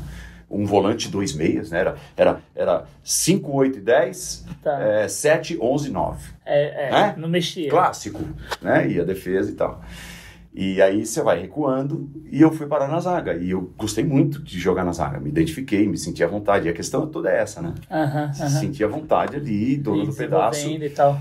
E alguns até podem dizer, pô, mas é mais fácil, você corre menos, não sei o quê. Nada. Eu brinco na, no, na, no time que você enfrenta, às vezes, lá no Magipac. Exato. E né? semana passada, um conhecidíssimo nosso, amigo nosso, o Vilas, Hum. jogou improvisado na zaga comigo. Ah, ele jogou de zagueiro? Jogou, porque não tinha Porque não tem mais tal. joelho e tal. O moleque é um craque, ele é um gênio, mas uh, já tá no Já é. caso, o caso. E, e aí, assim, botaram o Vilas na zaga. Tá. E, e eu falei, vai na minha, né? Porque eu, eu gosto dessa coisa de orientar, de, de ser o último cara da linha. Ah, você que faz a puxada da linha. a saída. Eu, eu sempre tive assim. É engraçado que, olha, olha, olha que, que coisa maluca. Ao mesmo tempo que eu nunca tive a confiança em campo que talvez eu tenha hoje profissionalmente, e até na vida de maneira geral, Uhum. eu, não, eu não tenho nenhuma é, capacidade de liderança. É, pouquíssima na vida. Tá. E dentro do campo eu sou líder. Que doido, né? Que E- doido. E, assim, eu sempre fui capitão e tal, e gosto, e aqui na, na minha defesa mando eu, e vamos sair, sai você, e tá atrás de mim não, e tal. E o Vilas experimentou isso, né? Ele falou, eu vou na do Paulo, e eu orientando o tempo todo, tal, não sei o que, sai, sai, sai, eu sobro, eu sobro, você pega, eu sobro, tal, tá passando aí, tal, e eu falo o tempo todo. Claro. E, e ele, depois ele falou, como é difícil jogar na zaga. É difícil pra cacete. A, a zaga, ela é, é um um jogo de xadrez. Exato. E aí, o que eu faço? Eu saio, eu fico, eu dou bote, eu prendo, eu faço sobra, Eu empurro pro eu fundo. saio de linha, eu fico um pouco atrás, eu dou condição, eu não dou condição. E, e isso é o tempo todo. Você tem que fazer escolhas o tempo todo jogando na zaga. Exatamente. É, é, assim, a pressão psicológica de tomada de decisão é muito grande na zaga. Aham. Porque um vacilo- atacante ainda, né? Hã? E correndo atrás do atacante. Correndo, ainda. e às vezes pegando caras velozes e bons. Porque você tem que tomar decisão o tempo todo e decisões estratégicas e, e técnicas Claro. que vão, assim, é, interferir abs- absolutamente no andamento do jogo. Não, uma arte ser zagueiro. Então é, é do cacete. Eu gosto, eu me identifico com isso. Adoro Aham, isso. aham, Adoro fazer parte disso. Ah, talvez por um, você ser um cara, assim, no bom sentido. No bom sentido do pouco que eu te conheço nesta seara e do pouco que a gente conversou, você é bem metódico, né? Até pelos teus estudos ali, o pouco que a gente vê da, do que já foi exposto na mídia mesmo, você Sim. contando um pouco do teu processo de estudar. Então tem, talvez você carregue essa... É, Perfeito, perfeito, perfeito. É, menos, menos improviso, né, que um atacante teria de ir para dentro, driblar, essas coisas. Eu acho que eu não driblo um, alguém desde 1972. Mas que louco, porque o Vilas é um craque. Imagina, ele, você vê ele jogando na meia, criando sabe, sabe jogadas, jogar sabe muito. jogar, bate bem na bola, tem visão de jogo. Mas quando ele vem para uma função de responsabilidade, que é uma coisa mais hermética, você vê como que muda, cara. É. e aí nós até levamos um gol, que era um gol que eu subi para a área, pra, eles cantei para nós. Tá. Eu subi para a área e eles contra-atacaram e, e lançaram uma bola e a bola era do Vilas. Ele correndo atrás e o cara correndo atrás dele e ele titubeou. Quando titubeou, o cara tomou a frente dele e fez o gol. E aí eu falei assim, faltou, sabe para você, ah, naquele momento, instinto de zagueiro. Porque ali, se o cara tomou tua frente, você tem que tomar a alma do cara. Você tem que matar o cara. Você tem que fazer uma falta, você tem que puxar o cara, você tem de ser expulso, você tem que fazer qualquer coisa Menos menos deixar como ele deixou o cara tomar a frente, partir com a bola e tocar na saída do nosso goleiro. Então, e- Instinto, você vê como de posição para posição muda. Exato. Um, um volante talvez ok aquilo que ele fez, porque você tem um zagueiro atrás, um lateral que está fechando para cobrir, né? mas o zagueiro não. Você tem que ter um instinto assassino, porque naquela hora você tem que parar o jogo de algum jeito. Jogar feio. Jogar feio qualquer coisa. É uma coisa meio de Dá soldado. Se joga na granada, né? É o, é. o cara que. É é uma abnegação. É você se doar pelo time, Agora, literalmente. assim, eu não sei se eu consigo, respondendo a tua pergunta, olhar um zagueiro e falar, pô, eu jogava parecido. Eu não sei, é, eu, eu vou muito nessa do que eu gostaria de ter sido, que é o, que é o que é Terry. Terry. Mas hoje, assim, você não vê ninguém assim. Hum. Ou vai, então vamos mudar. Um zagueiro hoje que, puta, pra você é o cara da zaga hoje no mundo ou no Brasil, enfim, que Hum. você adora. Ah, eu gosto muito de ver o Gustavo Gomes no Palmeiras, eu acho um zagueiraço. Ele- ah, eu acho que você parece com ele, cara, um pouco, assim. É, Ele sobe mais que eu. Ah, não. Eu não subia tanto assim. Sim, mas assim, de saída, da de minha do realidade, combate. né, Sim, Deus. lógico, mas do Mas- combate, Mas eu, eu já, ele é um absurdo. Eu, acho que ele caiu um pouquinho depois da história de Arábia, não vai para Arábia, fica tal, não sei o que, tanto que ele, o, o gol do Boca Juniors aqui em São Paulo é uma falha dele, né? Ele deixa o cara é, ganhar dele, o Merentiel, lá do lado Sim. esquerdo. E, mas ele é um zagueiraço. Ele tem, assim, a parte técnica dele, a leitura de jogo, quando antecipa, quando não antecipa, a velocidade, a reação, é, fora o que ele representa quando ataca, a técnica, a virada de jogo, o passe, tudo. Eu acho o Gustavo Gomes um, Raça, né? ah, um baita zagueiro. Um baita zagueiro. Concordo, acho ele demais. Aquela raça do jogador sul-americano. Isso. Paraguaio também, né? Paraguai é absurdo para zagueiro, é né? impressionante. É inacreditável como os caras fazem. Meu, o- uma vez eu vi o Gamarra, já aposentado, lá na barra. Cara, é um catatal, uma cabeçona. Subia muito. Meu, absurdo. Todo senso torto. colocação. Porque ele jogou no Corinthians foi um absurdo. Nossa, 1,78m de altura. Gênio, gênio.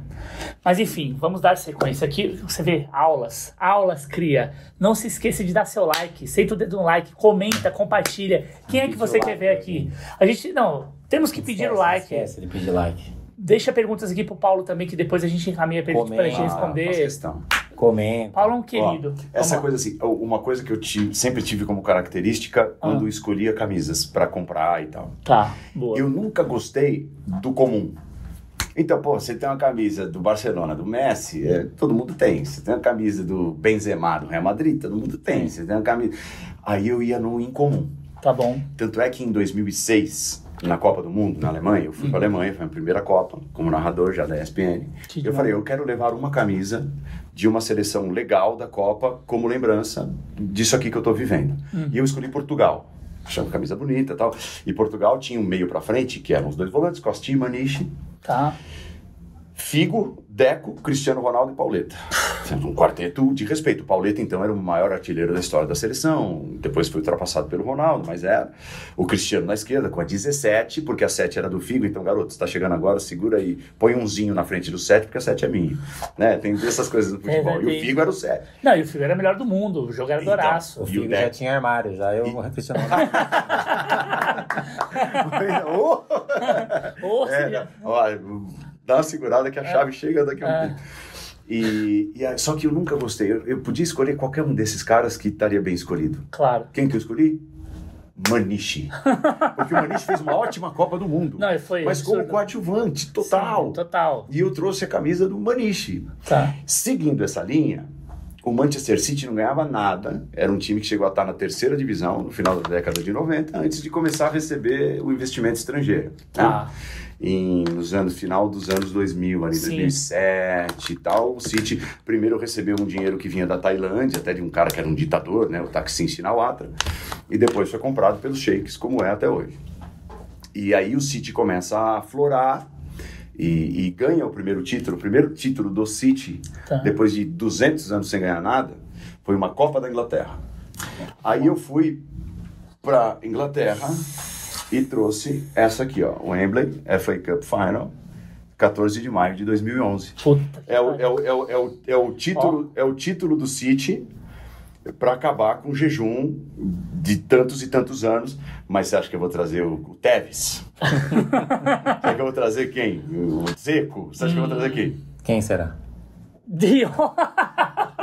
O De Jong, para quem não tá ligando o nome à pessoa, é aquele cara que deu uma voadora no Xabi Alonso na Copa em 2010 no Sim, peito e o Howard holandês. Webb não expulsou. Não, holandês. bizarro. Ele era um catatauzinho, mas ele era ele era E ele é um caçador, né? Nossa, ele era muito Você cavalo. aquele cara que jogou bola com a gente na brincadeira, o Giroud? Giroud. É, é, é, a, a- a lenda é que o Giroud era o único ser humano vivo que ele era maior de lado do que em pé.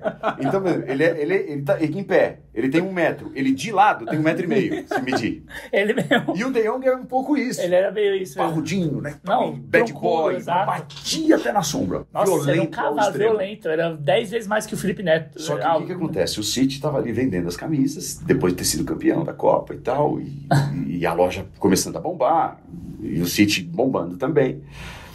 E, só que o que, que acontece? A malandragem dessas lojas vocês devem conhecer mais do que eu.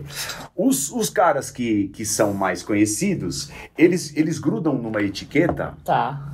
numa etiqueta, numa etiqueta plástica, o nome já escrito. Então, Teves. Ah, O tá. Tevez, o Tevez, o, do- citar o, o Davi Silva, Tá não sei o quê. Tava tudo bonitinho na etiqueta, era só fazer assim, ó. Tum, tum, tirava a etiqueta, o nome tava Acabou. bonitinho. Transfer feito. Aí eu falo assim, De Jong, pra mulher, pra atendente. A, atendente mais, what? De Jong, 34. Ela me olhou com uma cara feia, porque ninguém queria a camisa do De Jong. Claro. Então ela precisou colar letra por letra. É, você pega um. Ela coloca. E, e Nossa, essa, e porque tal. tem um- uma matriz pra você E fazer. ela me olhava assim, cara, son of a bitch. Assim, que, que De Jong. Porra, tem tanto nome aqui bonitinho que é só fazer só um pouco. Tá pronto. Acabou. Aí ela precisou colar letra por letra do, De Jong. Meu. E ela me olhava feio porque ninguém queria a camisa do De Jong. Ela- Eu quis a camisa do De Jong. É Nem a família do Leão. A família De Jong tem a camisa do Tevez, provavelmente. Cara, e, e tá intacta. Suas É, camisas estão em perfeito pouco. estado. Olha isso. Ó, é o escudo antigo do City. É, Hoje hoje essa hoje mudança. É redondinho. redondinho. Foi antes, esse foi o penúltimo mesmo. É. Antes de ser agora. Esse Olha modelo isso. da Umbra é bem legal, que a- o, o toque da camisa é como se fosse uma camisa de algodão, né? Parece uma camisa Mas de ela é algodão. 100% poliéster, uma tecnologia que, se você olhar na etiqueta, é 100% poliéster. Que Ah, é? loucura. Deixa eu ver aqui. Deve ter etiqueta Esse eu interna. comprei na loja do City. Aqui, ó. Vamos lá, vamos ver.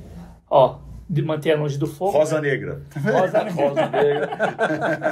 A Black, Black Rose. Black Rose. Cara, é... é verdade, velho. É poliéster mesmo. Que loucura. Aqui, ó. É isso, corpo de poliéster e tal, algodão. Não, tem um pouco de algodão. Tem um pouco de Tem um algodão pouco? na base, sim. Aqui poliéster, aqui tem um pouco de algodão também. Mas, cara, e o peso, né? Era outra É coisa. outra coisa. Isso Hoje é em dia- 2011, nem faz tanto tempo assim, né? Que a coisa tá tão tecnológica que daqui Cara, a pouco. Isso aqui é raridade, a gente não vai ver isso aqui nunca É. mais, porque é cada vez mais descartável, não ter sido feito para sudorese, evaporar e tal. Óbvio que você tem as questões também de impacto físico do jogador. O jogador hoje em dia ele é uma RAM, né? Até as que eles vão usar hoje em dia é pra usar meio tempo, né?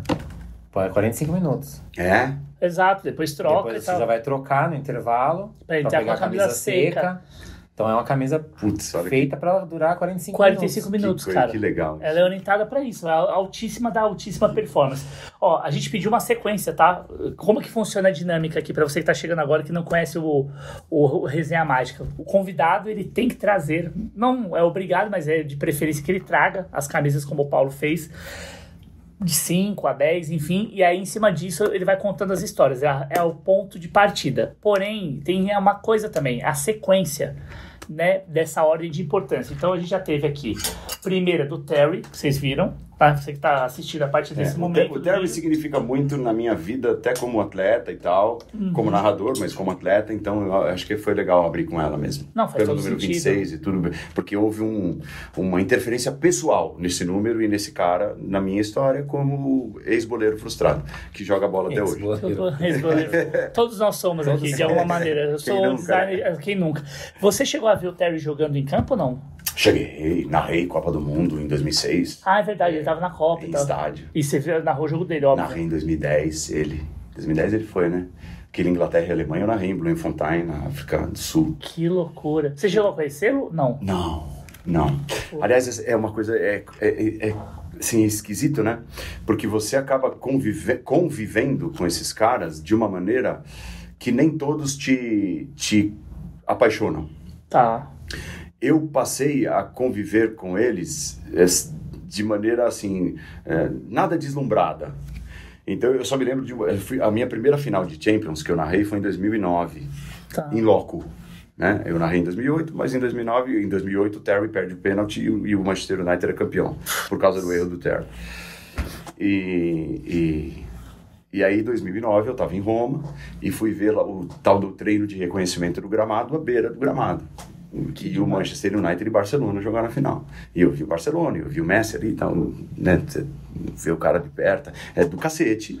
Mas eu, eu mantinha uma. Eu não ficava. o Messi. É, então, essa coisa, Não, claro. pô, que legal, coisa linda. Olha o cara, olha o jeito do cara andar, olha. O, deixa eu ver como ele usa a chuteira, se amarra, se não amarra, né? essas coisinhas assim que a gente gosta de pescar. Aham.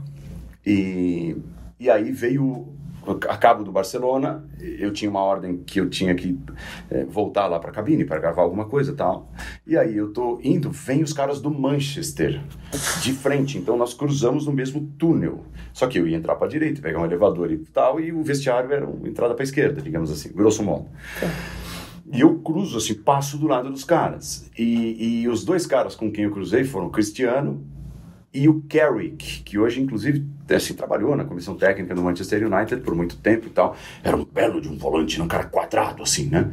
Alto e tal. E aí eu olhei os dois e eu pensei assim, ó, tem alguma coisa errada nessa história. Nós não somos a mesma coisa. Não dá pra falar assim, olha, são três homens. Ali tem dois homens e eu. ou ali tem um homem e dois caras que são outra coisa, que não são homens. Tá. Porque é- é eles eram altos e fortes e quadrados e gigantes. Eu falei, meu Deus, eu não sou a mesma coisa que esses caras. É muito louco isso daí. Parece que é outro, Cara, outra, é- é- outro o ser, porte né? atlético, um negócio absurdo, né? Então isso me chamou a atenção. Agora, a única, única, única. Eu não tive a chance de, de ver o Pelé de perto, assim, Tá. não tive. Caramba. Trabalhando, nem de jeito nenhum. É, a única pessoa que eu falei assim, que eu tava ali meio distraído e quando entrou eu fiz assim, meu Deus, eu tô diante desse cara. O velhinho. Sério? O Alex foi- Ferguson. Que Eu não senti nada e já tive perto, perto do Messi, perto do Cristiano, perto do... Uhum. E, e, e nada parecido com aquilo que eu senti quando entra o Ferguson numa sala de coletiva e eu estava na segunda fileira. Às vésperas de Manchester United e Schalke 04, que é o jogo que eu fui na semifinal da Liga dos Campeões. E ele entra para dar entrevista, eu estava na segunda fileira muito perto, um terninho marrom, uma gravata vermelha, camisa branca, mascando chiclete. E ele senta ali, eu falei, meu Deus do céu. Aquilo, você realizar a tua dieta Olha quem presença. tá ali. Sabe? Que loucura, Engraçado, cara. né? Parabéns, um pouco. Foda E, e o, o Ferguson foi um cara que me abalou quando eu vi de perto de. de É travar. uma assim. entidade. É um. Louco isso, né? Isso é muito louco, né? Como é que a pessoa consegue criar uma aura em torno de si, É, né? é. Que E que como a gente esse cria a- a- a diante imagem da, da da- da pessoa. Isso é, E, é vi, uma. E vi Guardiola de perto dando entrevista e, e tudo, tudo, tudo. Mas o Ferguson, quando o homem entrou ali, eu falei, caramba. Você sabe que tem uma frase de uma série que eu adoro, aliás, recomendo, que é o Mad Men, que é a história da publicidade. Meu, essa série é maravilhosa. Tem, mostra a cultura americana, o homem chegando à lua, então ela vai fazendo um paralelo com a evolução da, da cultura americana, mas o desenvolvimento, a era de ouro da publicidade, que se fazia tudo, era loucura. Os caras anunciavam cigarro e brigavam com o, o governo para poder dizer que não causava males e tudo mais. E tem uma frase que vai de encontro com o que você falou aí, que é quando um homem entra numa sala, ele carrega cons- consigo toda a sua história. É um pouco disso, dessa construção Perfeito. dessa aura, né? Perfeito, perfeito. E essa frase me impactou, é, É, é o que o Ferguson construiu e é a imagem que eu construí do Ferguson. Que pra mim é o maior técnico de futebol da história. É, mesmo tendo Guardiola do jeito que tem hoje aí ainda. Você acha que ele ainda Ah, mas, supera é, sei pela lá, é uma, é uma questão de, de, de gosto também, tem outras coisas assim. Sim, que não é só Mas coisa porque o técnica. Guardiola é um revolucionário, é um cara. É um, e, e hoje é tão difícil revolucionar, né? Sim. Porque as coisas estão acontecendo tão rapidamente. O que é novo num dia, no outro dia já é, não é tão novo. E ele, o Guardiola é um cara muito acima. E ser fiel a uma ideia, normal. né? Não, do normal, ele é um absurdo. É, Imagina ele... você conseguia esconder as coisas também, né? Você fazia uma revolução, mas até descobrirem que você estava revolucionando isso, Ah, já apareceu. você já tinha passado por cima dos caras. É. Hoje em dia você consegue ver todo mundo, você consegue ver o que o cara tá fazendo de novo, de diferente. E, E tem tanto- livro do cara, tem e tanto que documentário. ele esconde o máximo que ele pode. O, eu tive com o Tite, é, antes da Copa do Mundo de 2022, Hum. o Tite selecionou alguns jornalistas que ele respeitava, Ó. respeita, para que visitassem em momentos diferentes a sede da CBF e tivesse lá. Eu tive uma conversa de três horas e meia com o Tite Caraca. em dezembro de 2021 Tá. e em 22, em novembro, teve a Copa. Então falta menos de um ano para a Copa. E aí, tanto que eu sento e assim, Três horas e meia. É. Caramba, que eu demais. sento e, e ele fala assim, ó, aqui não tem pergunta vetada. E tudo e não tem pergunta vetada e tudo que for falado aqui pode ser publicado. Ele fala para nós. Que demais. Tudo, tudo que eu falar aqui vocês podem publicar da maneira que vocês quiserem. Né? Fomos eu e o Calçade e o, o Pedro Ivo na Ah. mesma conversa com ele. E foi uma, uma linda conversa. E, e entre as coisas, ele falou que ele, tava, ele tentava arrancar coisas do Guardiola. Ah, tal, e é portas fechadas. Assim, coisa, ele tentava pescar, é, conversando sobre caras que possíveis convocáveis por ele Tá. na seleção brasileira, ele tentava pescar coisas das estratégias do Guardiola, do jeito do Guardiola trabalhar. Ele falou, impossível, ele tranca tudo, ele não deixa ver nada, ele não, ele não abre jogo nenhum, ele não fala nada dos métodos de treinamento, ele não fala nada. O que eu consigo de outros caras, eu não consigo com o Guardiola. Que loucura. Mas isso assim, tentando diretamente com ele, eu via jogador, como que Não, funciona? com ele, com ele, no, assim, é, Não dá, não dá acesso, nada, nada, nada. mas como é que você faz ali e tal? E ele, não, desconversava e tal, e não, não respondia. E ele falou, e o Ancelotti só faltava me botar dentro do campo para ver o que ele fazia. A diferença do... Que loucura, né? Tanto que ele virou, ele, eles são bem amigos, ele e o Ancelotti, né? Ah, eles estão bem próximos, assim. Muito próximos, muito. Até pelo lance do italiano, né? Porque o Tite é meio. É. O Tite Ancelotti, você falam essa coisa... Parlamo italiano. Ah, que Parlamo. coisa Somos, somos, somos, tutti buona gente. Quer perguntar alguma coisa? Você está calado? O que, que foi? Não, já falei várias Já falou várias vezes. O Vilela é o seguinte, o Vilela é uma enciclopédia. É que eu acho que ele tá um pouco tímido. Mas Pouco vamos lá, pouco, Hum. pouco tímido. O que, que temos de sequência? Já falamos de Chelsea, já falamos Ó. de Manchester City. Essa aqui é legal porque, assim, as pessoas têm, uma, às vezes, uma imagem é, deturpada da nossa profissão. Tá. do que eu faço. Então, é, eu, você imagina a quantidade de gente que me liga e fala assim, Paulo, você consegue uma camisa assinada por todos os jogadores do Palmeiras? Ah, Os você caras- recebe isso daí também? Direto. Os caras acham que você tá lá o dia inteiro, que você é amigo de todo mundo, que você é amigo do Dudu, que você é amigo do Veiga. Que você... Pô, e primeiro, eu sou narrador. Existe um afastamento natural. Eu sou cabine e os caras são campo. Eu não sou repórter. Claro. Tô toda hora lá. Eu não vou ao clube. Eu vou ao estádio quando precisa narrar. Claro. E às vezes narro de estúdio.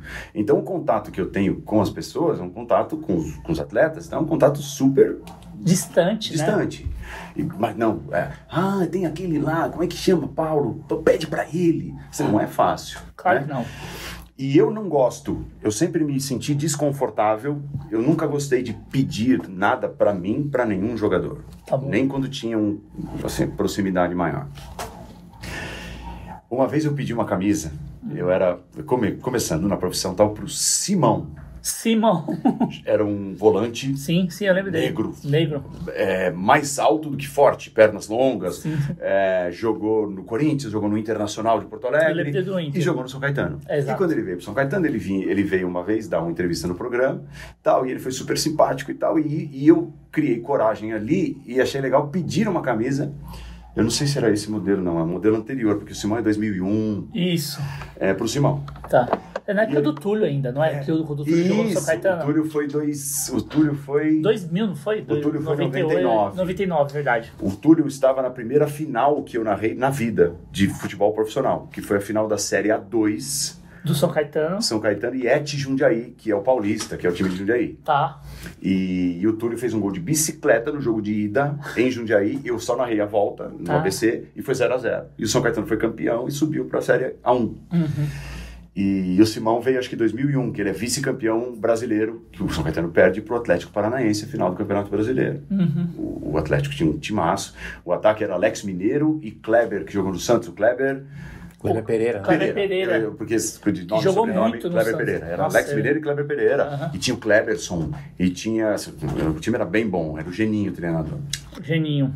O Cocito, que batia até na mãe. Cocito, que depois foi pro Atlético Paranaense. É, quebrou então, o Kaká. É, isso, ele mesmo. Já era, foi o campeão brasileiro lá. Uhum. E, e eu pedia, tomei coragem, e o Simão, claro, claro, claro, tal. E aí eu falei, ah, então no jogo seguinte eu vou, eu vou até o vestiário, pode ser, você me dá uma camisa? Eu queria tanto, eu nunca ganhei uma camisa de jogador de São Caetano, assim, nessa fase. Pô, tá vendo como ele é torcedor mesmo, viu? E aí eu fui, tal, e o Simão, ô, velho, já dei a camisa pra um primo meu, esqueci de você e tal. E aí eu tentei uma segunda vez, e ele deu uma outra desculpa, e eu desisti da camisa do Simão. Então, Virou meio que um. por que, que eu estou fazendo esse preâmbulo? Porque esta camisa aqui foi a única em toda a minha carreira que eu ganhei de um jogador sem pedir. Caramba! É, e é uma camisa histórica. Puta E que tem, e pariu. tem a assinatura aqui, ó. Com carinho do amigo Gilberto Silva. Puta merda, mas também, É, né? eu fui procurado pelo Paulo Vilhena, que era um assessor de imprensa, assessor de imprensa do Gilberto, e o Paulo Vilhena disse: o Gilberto quer mandar uma camisa para você. Né, Eu narrava já os jogos do Arsenal. e tal. Sim, sim. E eu falei, poxa, nossa, que honra, que legal. Então você me passa o endereço e tal, que eu vou te mandar a camisa. Eu falei, lógico, mano, passei o endereço. Que demais, e Paulo. chegou essa camisa. E ela é muito especial, porque Hum. ela foi a número um do Arsenal neste ano. É, Highbury, 2013 a dois, é, 1913 a 2006. É, o Highbury foi demolido em 2006. É verdade. Quando o Arsenal muda para o Emirates Stadium. Sim. Então, eles decidiram que na última temporada de Highbury, o Arsenal ia usar o mesmo modelo que usou na primeira temporada de Highbury, em 1913. Então, esquece a camisa vermelha de mangas brancas. Sim. A camisa 1 do Arsenal vai ser cor de vinho, essa aqui, é, ou grená, não sei como que é. Aham. E, e, e o Arsenal usou essa camisa nessa temporada, temporada acho que 5, 6, 6, 7, 5, 6 5, 6, 5, 6. que foi a última do Highbury, então o Arsenal vai usar a- na última do Highbury, a que foi a camisa da primeira temporada do Highbury em 1913. Foi uma, uma homenagem ao estádio. Puta que E, pariu. e o Gilberto me olha lá, Highbury 1913 a 2006. E o Gilberto me mandou essa, o Gilberto Silva me mandou essa. Cara, é- Essa camisa é clássica. E é lindíssima. cara, essa daqui, belíssima. E ele te mandou por qual motivo? Foi uma narração de um jogo? Não, porque ele achou, ele talvez ele tenha ouvido eu narrar, gostou. É, não sei se queria me agradar, porque eu estava todo sábado narrando ele. Sem dúvida, Enfim, então. é uma relação de troca, mas eu jamais seria comprado por uma camisa. Se Não, lógico, dar lógico, lógico. Claro.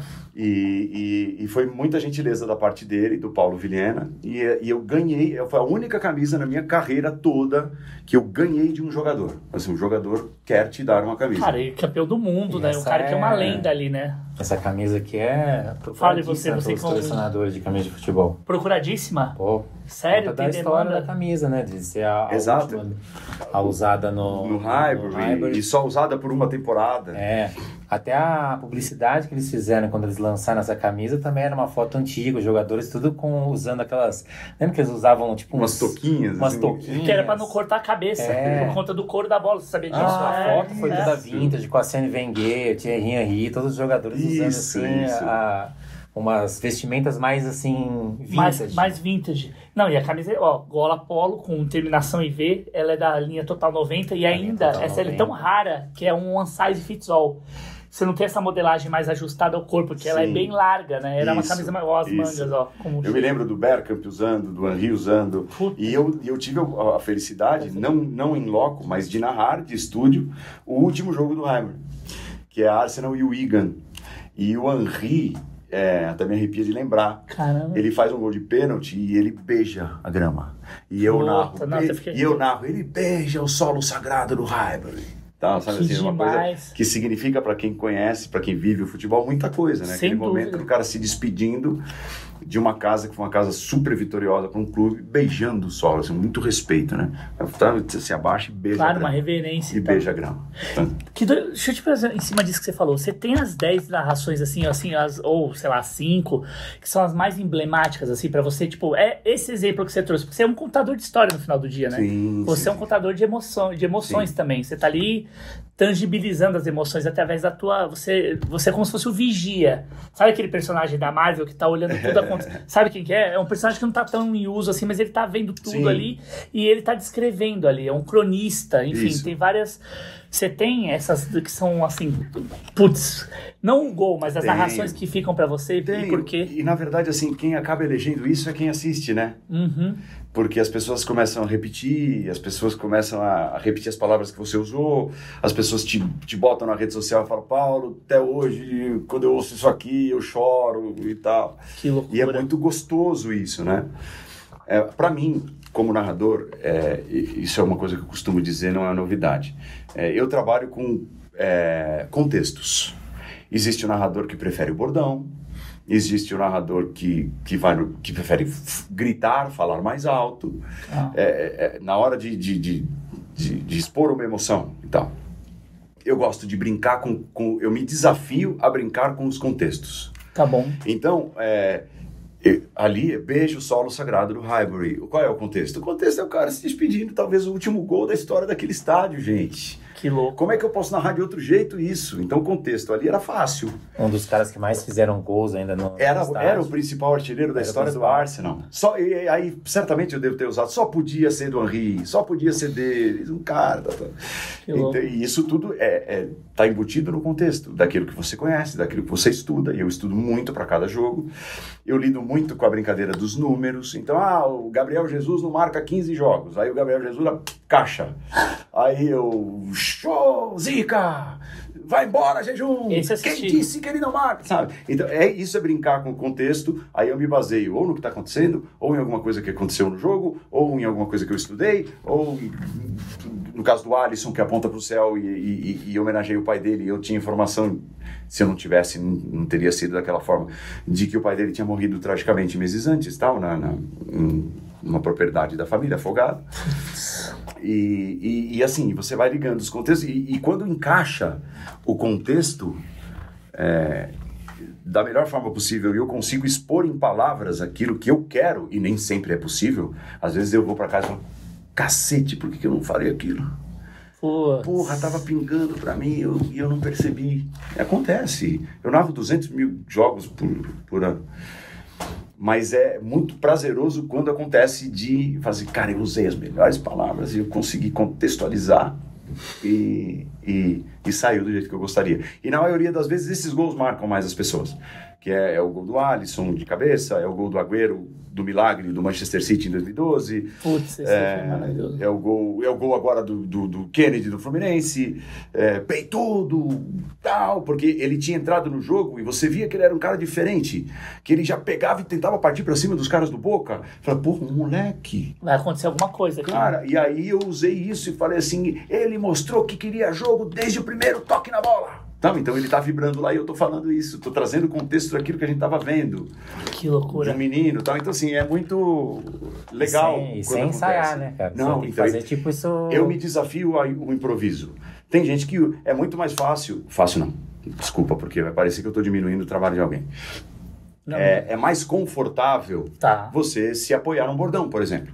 Né? Então você é, sai o gol, você sabe que, ó, então agora eu vou usar essa frase aqui e de repente até me, enquanto eu estou usando essa frase me vem alguma coisa na cabeça para florear, deixar mais bonito e tal. Mas eu tenho, eu, eu tenho, é, tá ali, eu tenho para onde correr, eu sempre tenho para onde correr. Tá. E quando você se, se desafia a trabalhar sem os bordões e olhando só para os contextos, é uma exigência cons- constante.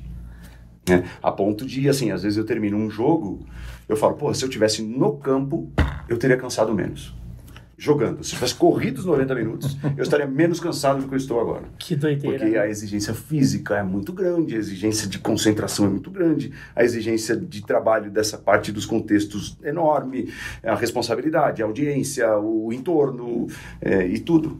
Como é que você se recupera de um jogo assim, desse porte que você falou, desse que mexe com você? Como que é o, o assim, é quase Pós. uma, um pós, um day after, assim, é tipo depressão, né? Não, assim, eu tô dizendo no Quando acaba o jogo, eu tô assim. Não. Caraca, velho, que loucura. Porque você entregou tanto, tanto, mas tanto, mas tanto, que, que depois você, você dá uma baixada de. de- Você já mediu? Você tem um metrificador de palavras que você já usou assim? Você tem um Não. ranking assim? Você já tentou fazer Eu isso? sou um relapso. Sério? Eu te chamo aqui de quê? De Glauco, Aranha ou Mago? No que você quiser. Tá. Porque assim, quem não me conhece fora daqui, eh, nós amigos nos chamamos de aranha. É, menos, apelido Glauco, é Aranha. de, Glauco é o de menos. né? Glauco é o de menos, ninguém me chama. Ou é, Glau- ou é aranha ou é mago. Então você chama. Então, você, E- você me conhece como Glauco, né? Eu sou relapso, assim, eu não, eu não guardo as minhas coisas. Pô, obrigado. Eu Mais tenho uma. muito menos fotos do que eu deveria ter de locais onde eu fui trabalhar. Você é Capricórnio? Eu sou aquário. Aquário. Mas é porque você tá Não sei o que vivendo, quer velho. também isso. Não, é também, né? Não, é porque assim, cara, é que você tá vivendo Obrigado, tão Guilherme. intensamente que você não. É, Você é. não tem tempo de ficar também. Às vezes eu acho que assim, a pessoa fica tão bitolada hoje em ser uma marca, em registrar, que é importante. Por isso eu tô te perguntando. Mas ao mesmo tempo você deixa, você talvez não viveria tão espontaneamente, não seria tão talentoso quanto você é. Talvez, não sei. É, é, pode ser. Mas assim, eu sou bem relapso, então eu não, eu não meço. se- às vezes eu penso, ó, vai entrar 2023, eu vou fazer uma contagem do número de jogos que eu narrei. Pois é, um, pô, tier list. Porra nenhuma. Eu falei, depois eu vou perder a conta, vai ter um dia que eu não vou anotar, aí eu vou esquecer, aí, aí eu nem começo. Porque eu narro muito, né? Muito, não, não de qualidade. Eu narro muito, Não, muitos jogos, né? Cara, você narra muito e com muita qualidade. Nesse final de semana que nós estamos gravando aqui, eu tenho no sábado Real Madrid e Girona. Tá. Girona, Granada. Enfim, olha tanto jogo. E no domingo eu tenho é, City, Tottenham e Barcelona e Atlético de Madrid. Que Narro Dois no doideira. domingo. Dois no domingo. City, Tottenham e Barcelona e Atlético de Madrid. Ou seja, é, são jogos que pedem um tonzinho acima. Então, no domingo à noite, vou abrir uma dessa aqui, sentar e falar assim, Deus me leva. Que doideira. E como foi o processo pra você virar narrador? Assim, isso você já deve ter respondido, mas assim, aqui pra quem tá. A gente veio falar de camisa também, base, a base é essa, mas assim. Quando é que você descobre, puta, eu sou um narrador, que você se realiza, assim, ó, assim, porque tem um, o, day, o day one que você começa, mas o, o dia que você fala assim, hoje eu sou um narrador, e atualmente na carreira, assim, você tá na sua melhor fase, você já teve numa fase melhor, você acha que ainda tem curva de crescimento, como é que você vê, como que você vê essa curva? Eu exijo a minha curva de crescimento o tempo todo. Tá. A partir do momento que eu achar que tá tudo bom, eu paro. Eu sou muito competitivo, inclusive comigo mesmo. Então eu, eu, eu, eu, com- eu compito com os meus Olho. concorrentes. Não, eu sei como zagueiro. Imagina isso de zagueiro bufando aqui. Eu, eu compito com os meus concorrentes tá. E eu compito comigo mesmo. Sempre. A partir do momento que isso deixar de existir, é, a minha carreira tá acabando. Ponto. Tá. Eu acho que eu tô na melhor fase da minha carreira, Hoje, tecnicamente. fisicamente também, de voz, você tem Sim, sim. qualquer preparação. Sim. É, ah, preparação, não tem preparação. É, tem os exercíciozinhos de fono, que nem sempre eu faço. Desculpa, Mariana. Mariana, Mariana. Mari. A gente vai mandar pra ela. É. e, e assim, não são ótimos, né? mas é assim, eu faço pouca coisa. Eu só me poupo. Tá. Não existe veneno maior pra mim do que às vésperas de um jogo eu estar, por exemplo, com vocês dois num restaurante ou num bar, ou seja, tem outras pessoas falando, tem uma música ambiente e eu sou obrigado a levantar um pouco o meu tom para que a gente converse Tá. sem eu perceber Putz. e bebendo uma cervejinha. Então, o álcool e o tom acima pro dia seguinte são Esqueça. fatais. É o que eu tento evitar. Nem sempre consigo, mas é o que eu tento evitar. Putz, ó, a gente tá te tirando, mas hoje tá cedo, dá, dá pra você se recuperar, né? E a gente tá falando baixo. Não, duas horas da tarde a gente tá falando com um tom maravilhoso. Tá, não tão bom. Oh. É porque às vezes eu me perco também. Eu, eu sinto que eu falo alto. Preciso fazer uns exercícios. Às vezes depois eu vou pegar o, o, o contato da sua fono. Porque eu preciso melhorar. Porque se tô sempre projetando pro alto por conta do microfone, você vai criando esse vício, né? Mas longe de. Você sabe que às vezes assim, vou- às vezes eu vou jogar e narro depois. Tá, E vou jogar e eu não paro de falar no campo. é verdade. Pega, pega, sai, sai, sai, sai, sai, sobra, sobra, sobra, sobra. Ladrão, ladrão, ladrão. Aí às vezes eu falo assim, porra, eu tenho que narrar jogo, alguém me ajuda, tipo, avisa pro cara que é ladrão. Que, que se eu vou avisar pro cara que é ladrão? Uhum. Porque eu tô lá despejando voz. Não, é loucura. Ele sai do campo tomando banho e já vai em 10 minutos, tá lá na. É, eu faço É loucura, loucura. essas Você faz essa, né? Tudo pra jogar uma bolinha. Não. Então, assim, é, eu descobri, é, para encurtar a história, porque é uma história também repetida e meio que longa, Tá. eu fui parar nessa TV, depois de ter parado de jogar futebol, eu fui parar nessa TV, me pintou a oportunidade de ser comentarista de jogos da região, bonitinho e tal. Porque eu já trabalhava em rádios comunitárias, Tá. FM, Tá bom. voz impostada, né? Vozeirão. Quatro da tarde você ouviu Zeca Pagodinho, todo, todo o romantismo de Fábio Júnior. Aquelas coisas, eu, eu comecei assim, Caramba. do nada também, foi um- por acaso. E, e aí fui para essa TV comentar jogos de times da região, times de garotos e tal. Tava fazendo um jogo no Aramaçã, que depois eu joguei lá há bastante tempo. E, e o narrador precisou ir embora. É, você narrava jogos de cinco categorias. Tanto garoto, garotinho, garotão, e, e eu subi na idade. Rapagão. Rapagão. rapagão. Rapagão é muito velho. E, e aí, no o, último jogo, o narrador precisou ir embora, porque ia ter no Bruno José Daniel, que é muito perto do Aramaçã, Tá. um jogo do Santo André. E ele ia narrar um jogo do Santo André. E atrasou os jogos do Aramaçã. E ele e precisou ir embora. E aí o cara, o, o, o diretor do canal falou, preciso que você narre um jogo. Eu falei, a menor chance de eu narrar um jogo. Eu tô aqui para comentar, porque eu tenho conhecimento de futebol, porque eu vivo do futebol, eu sei o que 4-3-3, 4-4-2, quem é bom, quem é ruim, o que deve fazer, o que não deve fazer. Estou praticando aqui no, por hobby, no, no futebolzinho da meninada, e porque eu gosto de ver jogo e tal. E só. Mas narrar não. Eu preciso que você narre. É, nós somos uma TV de voluntários. Ninguém vai olhar se você vai narrar bem ou vai narrar mal. Sim, eu vou, eu vou narrar mal. tá, tá, tá, eu vou narrar mal. Par- Partimos daí. Paulo, eu preciso que você narre esse último jogo. Aí, tá bom. Vai ser uma merda, mas vamos, vamos embora. E eu nunca mais deixei de narrar. Que doideira, Paulo. Porque o, é, e é muito diferente, né? Porque o narrador ele tem uma série de decisões a tomar. A vida do comentarista é muito difícil. Eu, eu trabalho com caras que são absurdos, crânios, que enxergam um jogo, aquilo que você fala, cacete, como é que esse cara enxergou isso? Loucura, né? Que legal, né? Que, que dom, que estudo, que capacidade. Mas você é conduzido pelo narrador. Tecnicamente falando, o narrador tem que tomar decisões. Por que, que aqui eu vou subir o tom? Que palavra eu vou usar? Eu vou subir o tom aqui? Eu vou baixar o tom? O que, que o jogo está pedindo?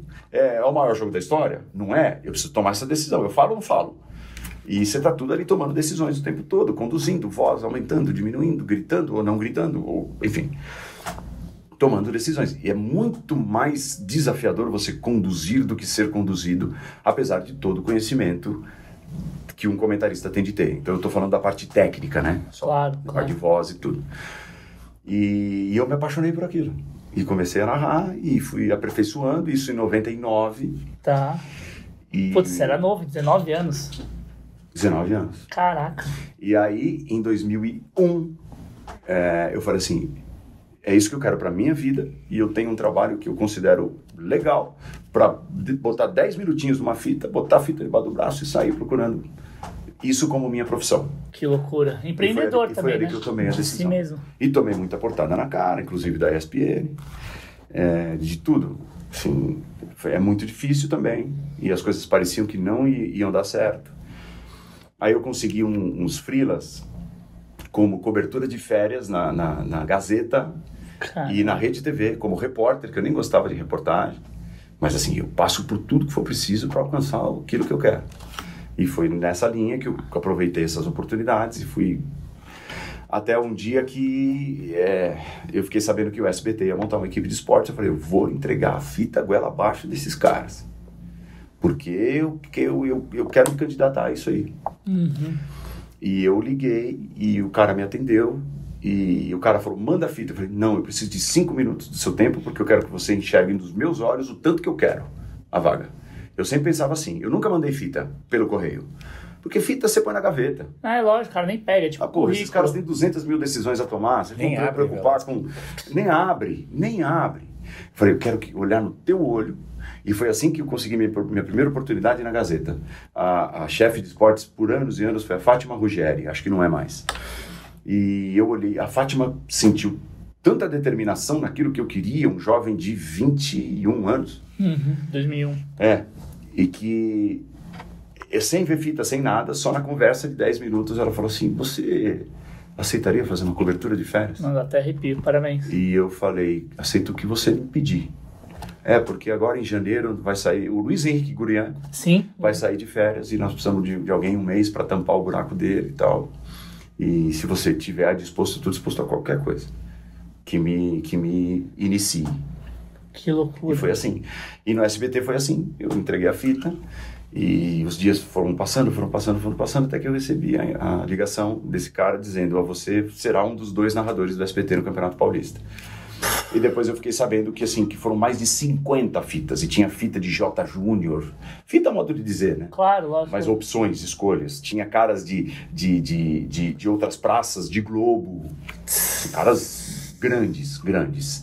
Só que o SBT quis uma coisa diferente. Ele quis um narrador de rádio, que era o Dirceu Maravilha. Então vamos levar um cara do rádio pra TV. Vamos ver qual é que é. E o Dirceu é um cara muito mais lúdico do que técnico. Claro. É um cara, é, que é a coisa do rádio mesmo, de ser mais brincalhão, Isso. E entretenimento. gostava dos bordões, aquela coisa, eu tô, é, eu tô na janela, ela está, ela tá passando e o jogo É. correndo e tal, e é o jeito dele. E vamos lançar, o SBT pensou, alguém desconhecido, tirar do zero e lançar. E aí é que eu entro. Então, assim, eu tive a sorte, neste caso, Imagina, você fez sua de, sorte. de o SBT querer algo parecido com aquilo que eu estava oferecendo naqueles 10 minutinhos de fita. né? E fui escolhido. E aí, depois do SBT, é, eu já, já tô eu falando da minha carreira de novo. Mas, cara, não, assim, tudo bem. é, a gente não ia fazer saco, isso. né? Não, perdão, sorry. Não, não, É que- Saco pra quem ouve. Não, tenho certeza que, cara, acho que a gente tá conseguindo trazer umas coisas diferentes. Por exemplo, você consegue ver tendência, te- antes da gente voltar pras camisas, porque vai e vem, é normal esse papo assim, mas assim, na tua área, você consegue ver uma- um, um direcionamento de uma tendência, por exemplo, no design, você tem isso, nas camisas mesmo. Putz, esse ano a gente vai ter uma, uma pegada de cores mais fluorescentes, porque tem uma paleta que surgiu lá no leste europeu e que se difundiu para a moda e a moda in- interfere no design. Então você vai ver um corte de manga com um corte de gola e a camisa vai ter que são os trendsetters. Certo. Você consegue ver nessa sua curva de desenvolvimento de trabalho, né, de evolução, porque pô, hoje o Paulo é diferente do que foi o Paulo, o Nossa. Paulo Andrade, é diferente do que foi o Paulo há 5 anos, do que foi há 10 anos, do que foi há 15. Se você consegue en- en- enxergar não só em você, tá, Paulo, mas também dentro do seu segmento um, um caminho que está sendo seguido, porque a sua concorrência também, eu vejo vários deles, eu, eu amo futebol desde o rádio, comecei ouvindo Osmar Santos, comecei o Luiz Roberto Demúcio, ouço hoje o que tá na Globo como titular, que é o Luiz Roberto. Já teve uma Oscar fase que eu Ulisses adoro. Oscar Ulisses no rádio, eu lembro muito da época quando o Osmar Santos sofre acidente. Eu sou, um nome que você não citou, mas eu sou silverista até o último fio de cabelo. Então já José puxa Silvério é o maior da história. Então já puxa, José Silvério é um monstro. É. Então eu, eu adoro ele. É uma boa pergunta. Você sabe que é o contrário Porque assim, hoje o mercado está tão aberto e tão, ele está ele tá em constante mudança e evolução, o meu mercado. Aham. Então hoje você tem o streaming, você tem o streaming do clube, você tem o cara que faz a, tra- a- a transmissão convencional, que é o meu caso, é uma transmissão que eu aprendi de garoto. É, você tem a rádio do clube, você tem a web rádio, você tem uma porrada de coisas que você não tinha antes. A transmissão pirata. Vários canais, vários canais por assinatura. Aham. É, o Premier que passa todos os jogos do brasileiro. Sem dúvida. É, é assim. Então, eu acho que justamente é o contrário. Veja só, essa, essa, essa, essa, essa gama de oportunidades que a minha profissão está dando, que a minha função dá, falando de narração, né? Sim. Ela justamente desfoca a tendência. A- Quando eu, eu me formei um narrador, eu olhava para aquilo que os poucos narradores do mercado faziam Que e eu pensava, hum, eu quero, eu, deixa eu tirar coisa boa daqui. Tá. E assim, a minha. Eu, eu tive uma. Eu, eu tinha o Kleber Machado, pra mim é José Silvério, ponto. Só que eu sempre fui de TV. Tá? Tá. E o José Silvério é rádio. Então o que, que eu posso tirar daquilo que faz o Silvério e levar pra TV? Hum. E o Kleber Machado, eu, eu gostava muito que o Kleber, ele conversava muito, ele conversava as narrações dele.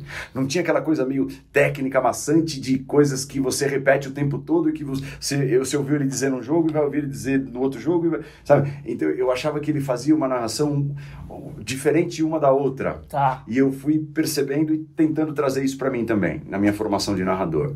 Então, eu, olha, isso é, é- é- olha que, que, que, que exemplos, assim, são pequenos exemplos. Sim. Hoje você tem muitos exemplos. Então, se você quiser começar a narrar hoje, você tem o narrador convencional, o Paulo, e você tem o narrador da, da, da, da, da Flá TV, o Weber Show. Tá. Faz uma coisa completamente diferente daquilo que eu faço.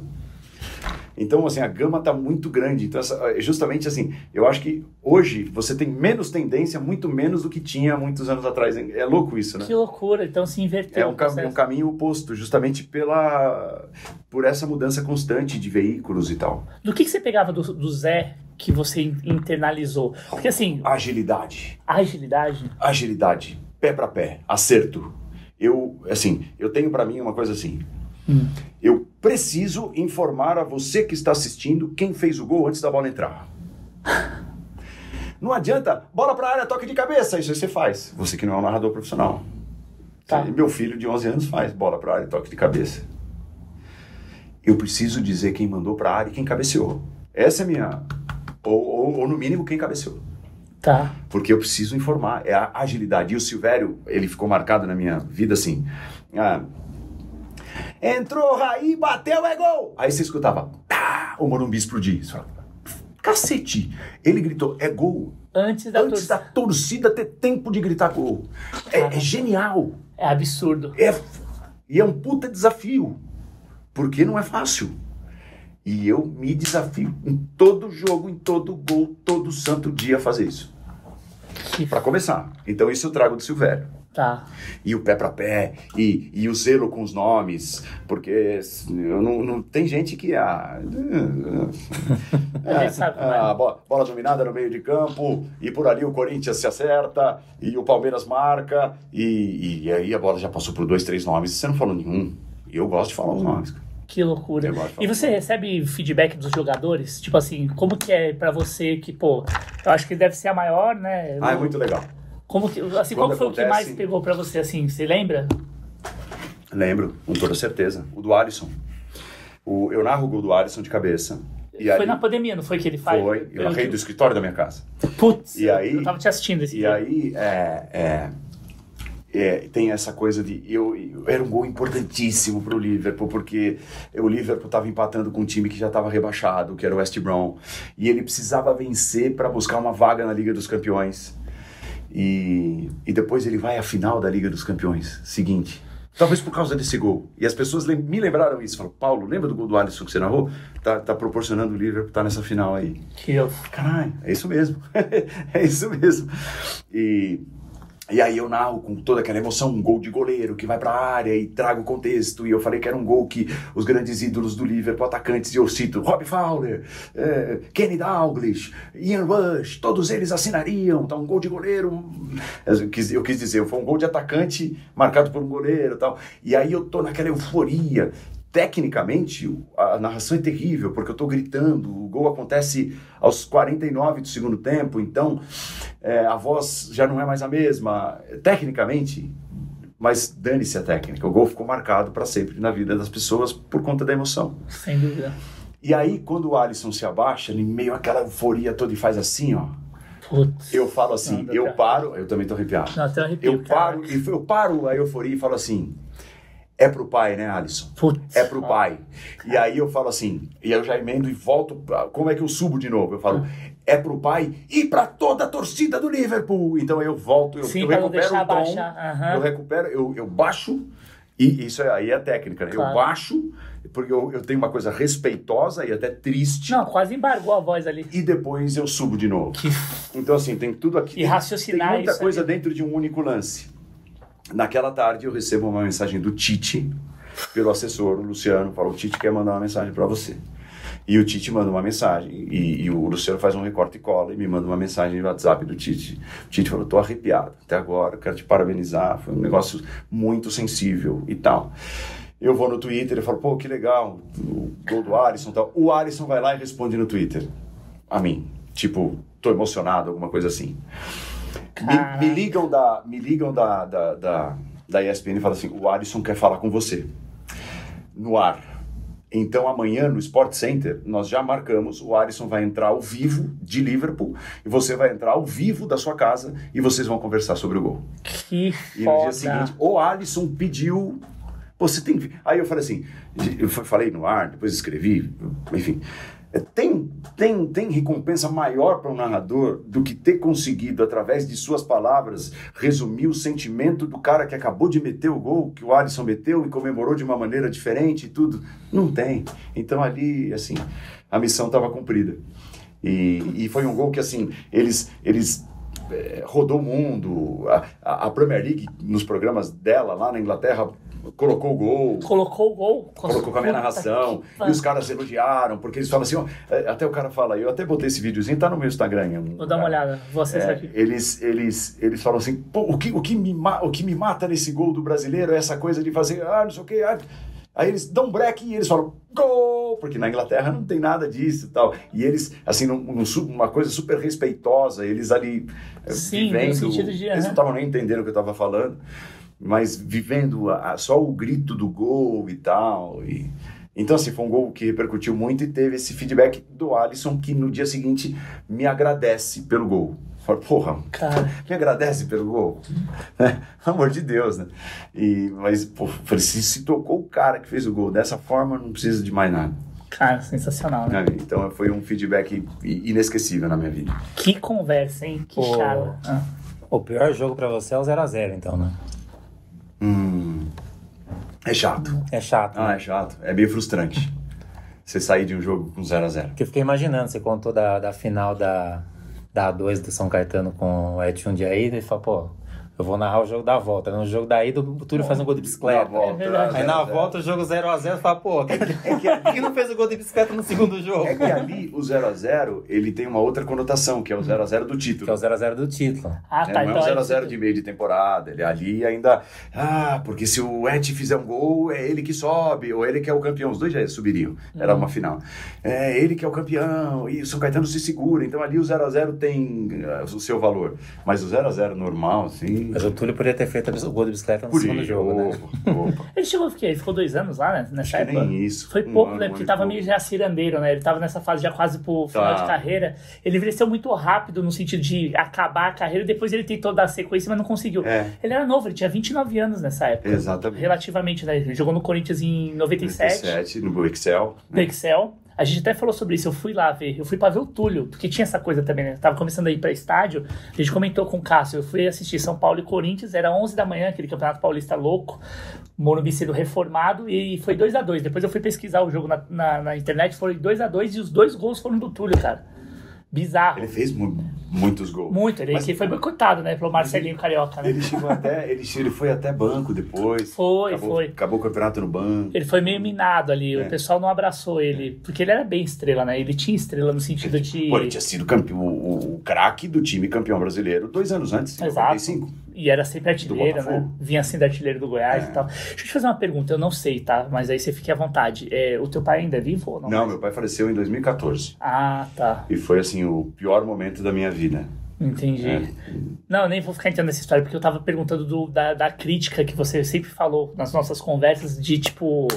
De você ter sempre uma pessoa ali que. É que- ele. Que era, ele, né? Era ele. Porque ele, ele era o meu torcedor número um e, ao mesmo tempo, também por isso, ele era o meu crítico número um.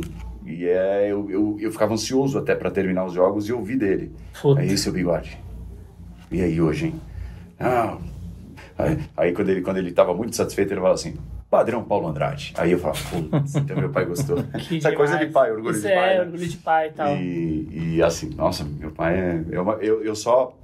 Ele estaria vibrando muito com as minhas conquistas do meu irmão e tal. É isso que a gente também Sim. lamenta muito dele ter partido cedo, né? Partiu com Sim. 63 63 anos, de maneira Nossa, meio que Que, abrupta. que jovem, É, super jovem. é, de maneira inesperada e tal. Não, a gente perguntou isso porque a gente tem uma pessoa aqui, né? Aliás, como é que ele chama? Vamos até render uma homenagem, que é o cunhado do Vilela. Ele mora no México, não é isso? E assim, é um cara. gente- quando você está começando alguns projetos desse que mexe com comunicação, mexe com o coração das pessoas, eu- por isso que eu quis puxar esse gancho teu, porque eu lembro de você ter comentado, porque vira um norte, é um fio condutor. Nem para você achar no dia que foi ruim, que vai ter, vão ter dias ruins, isso é normal Sim. de uma criação que não é hermética, que não depende de máquina, né? Que é da, da construção humana, que é da onde a gente vem. E, e nem nos dias bons você é o supra-sumo. Isso. Então é um fio condutor para você continuar exatamente nesse bloquinho um pouco por dia. Eu vejo essa resiliência dessa construção e ter essas pessoas do lado é fundamental. Ah, pra você. fundamental. João, não, Então. cunhado. João, João, que é o fã número um do, do podcast. bate o assiste, PT, João. Manda pra mim depois pelo WhatsApp todas as críticas. Ó, muda isso, faz isso, Muito faz convidado, o de hoje meio O de hoje não foi muito corte. Os convidados ele tá, tá, tá gostando. Os convidados- é, o, o- o- o foco acaba sendo a gente mesmo. É, Não, mas, pô, Paulo, que conversa, né? Não, Não, vou te demais. falar. Hum, Digna do número 10, padrão Paulo Andrade. Eu Bom, quero fazer uma pergunta pro Paulo. Por favor, lógico. É, usando, pegando o gancho do design das camisas e cores e afim. É, o que, que te atrapalha na hora da transmissão, assim, de um uniforme esportivo? A cor, Excelente. tem um, um lançamento numa camisa e fala assim, putz, essa cor quando for narrar vai ser uma porcaria, cara. Vai ser foda pra poder, tipo, Hum, é, definir ali o atleta, número, alguma coisa assim que te atrapalha no, na camisa de futebol na hora da transmissão. que boa pergunta. Ah, eu acho que é a confusão. É, quanto mais diferentes eles forem, destacados, melhor.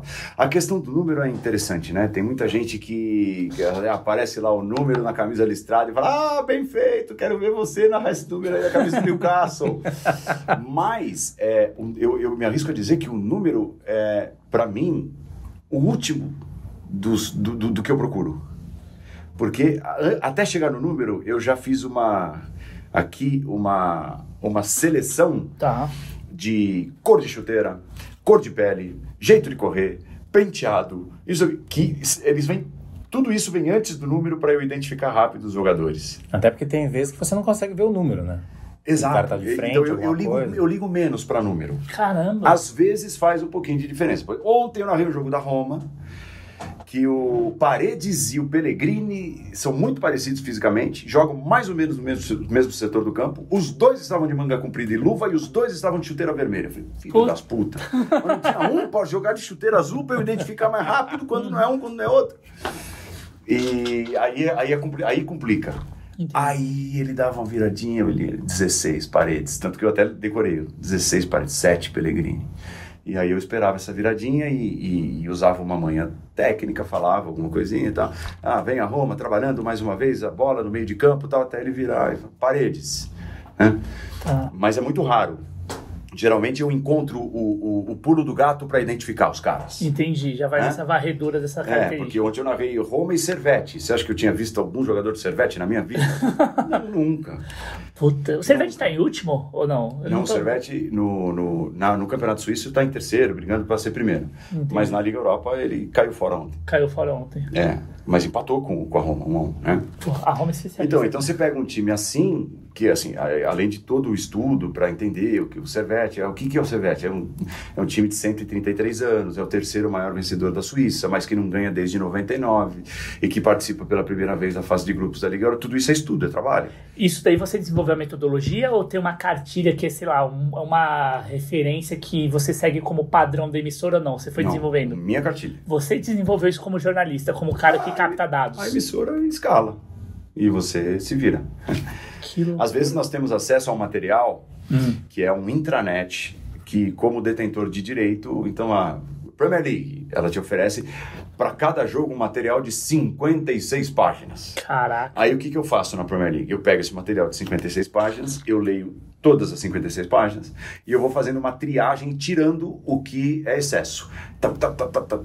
Isso demora umas duas, três horas. E às vezes eu aí eu, aí eu, eu, eu levo para minha transmissão cinco ou seis páginas. Cinco ou seis, que é o creme de la creme ali. Você fez já a sua edição. E dessas cinco ou seis páginas, muitas vezes eu vou falar uma. Somando tudo. É quase como se fosse aquele programa que tem na- no início dos jogos, que eles, Isso, quase um programa. que eles um Isso, na Inglaterra. Isso, isso. Que a gente, puta, ele é viciado, adora e a gente vai trazer mais. Você já usa a inteligência artificial pra te ajudar nesse processo ou como você vai fazendo tudo manual? Porque dá pra usar, hein? Tudo que você tá Sei, falando eu sou agora. tão- eu sou tão burro pra essa coisa Não, tecnológica. você não é nada burro, você é um gênio. Rapaz. Cara, eu pô, você usar um chat GPT pra isso daí, cara, é bizarro pra você. Ó, vou- Eu- depois, se você quiser, eu te dou umas dicas. Tô usando muito pra trabalhar. Pô, ganha um tempo. Olha, Dá pra você anunciar imóvel. porque eu faço, porque eu faço tudo na mão, na mão. Puta. Mas tem uma coisa, Hum. né?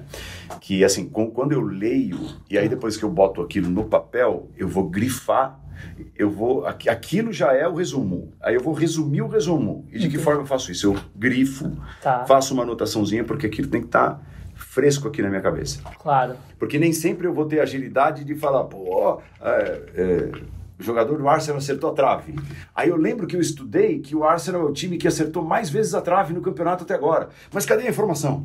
Então eu vou perdendo o fio da meada. Então eu tenho que ter, de certa forma, aquilo na minha Esses cabeça. highlights. Eu tenho que ter pelo menos assim, ó. Ó, o Arsenal é um dos times que mais acertaram a trave. Daqui a pouco eu confirmo o número direitinho, mas é um dos times que mais acertaram a trave até agora no campeonato. E aí dá tempo de eu pegar ali, enquanto o comentarista está falando. falando. Só, só para completar a informação, essa é a 14 bola que o Arsenal chuta na trave.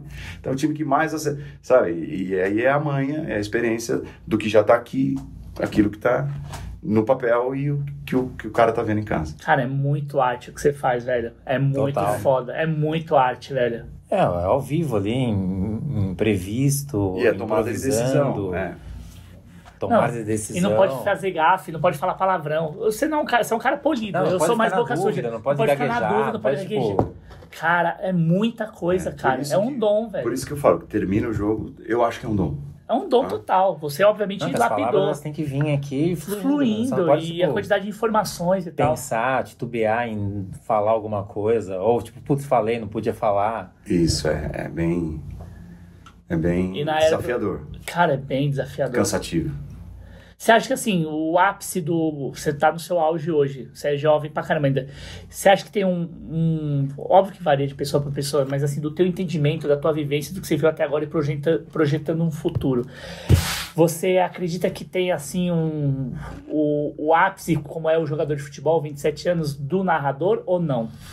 Ah, pode, pode, pode ser que tenha, porque é, exige muita concentração, muita cabeça, é, cabeça fresca, Tá. dentro do possível, muito é, a exigência física e eu acho que muda de, de profissional para profissional, mas uma hora isso vai fazer diferença. É, a minha concentração não vai ser mais a mesma, eu não vou conseguir com a idade ter a mesma concentração, talvez eu não consiga ter a mesma agilidade, talvez eu não consiga ter a mesma voz. Então eu não consigo te determinar, ó, eu estarei com 55 anos e lá será o meu ápice. Tomara que se prolongue, Sem dúvida. mas, mas tem. Eu acho que tem uma hora que cai, Tá. que cai sim, e é in- inevitável. As lendas caíram. Claro, a As gente viu lendas, as lendas acontecer... caíram, quando eu digo caíram, é caíram de perder a qualidade que já demonstraram em outros tempos. Sim, Isso aconteceu com todos. E, e com certamente vai acontecer comigo, em algum momento. entendi. É, o lance... Mas, bom, você é um atleta e isso daí também tem um impacto profundo também na tua... Na tua profissão, né? Pô, você é um cara que se entra na rede social dele, você tá vendo o dia inteiro fazendo circuito, faz treinamento específico, você tá num shape que, pô, quando eu te conhecia É gordinho, né? Era diferente. Pô, você era bem gordinho quando eu te conheci. Você era bem gordinho. É. Mas, óbvio, forte, rápido, era bem mais jovem também, mas assim, você tá, cara, você tá com quantos? Você é alto, né? Você tem o quê? Eu tenho 1,80 e tô com 80 quilos, 79 quilos. Cara, você tá, você tá na fase mais fibrado. É e você não tá magro, você tá Quando- fibrado. Quando eu jogava futebol profissionalmente, na base, com 17 anos, eu tinha a mesma altura que eu tenho hoje. Eu tenho a mesma altura que eu tenho hoje desde os 15 anos. Tá.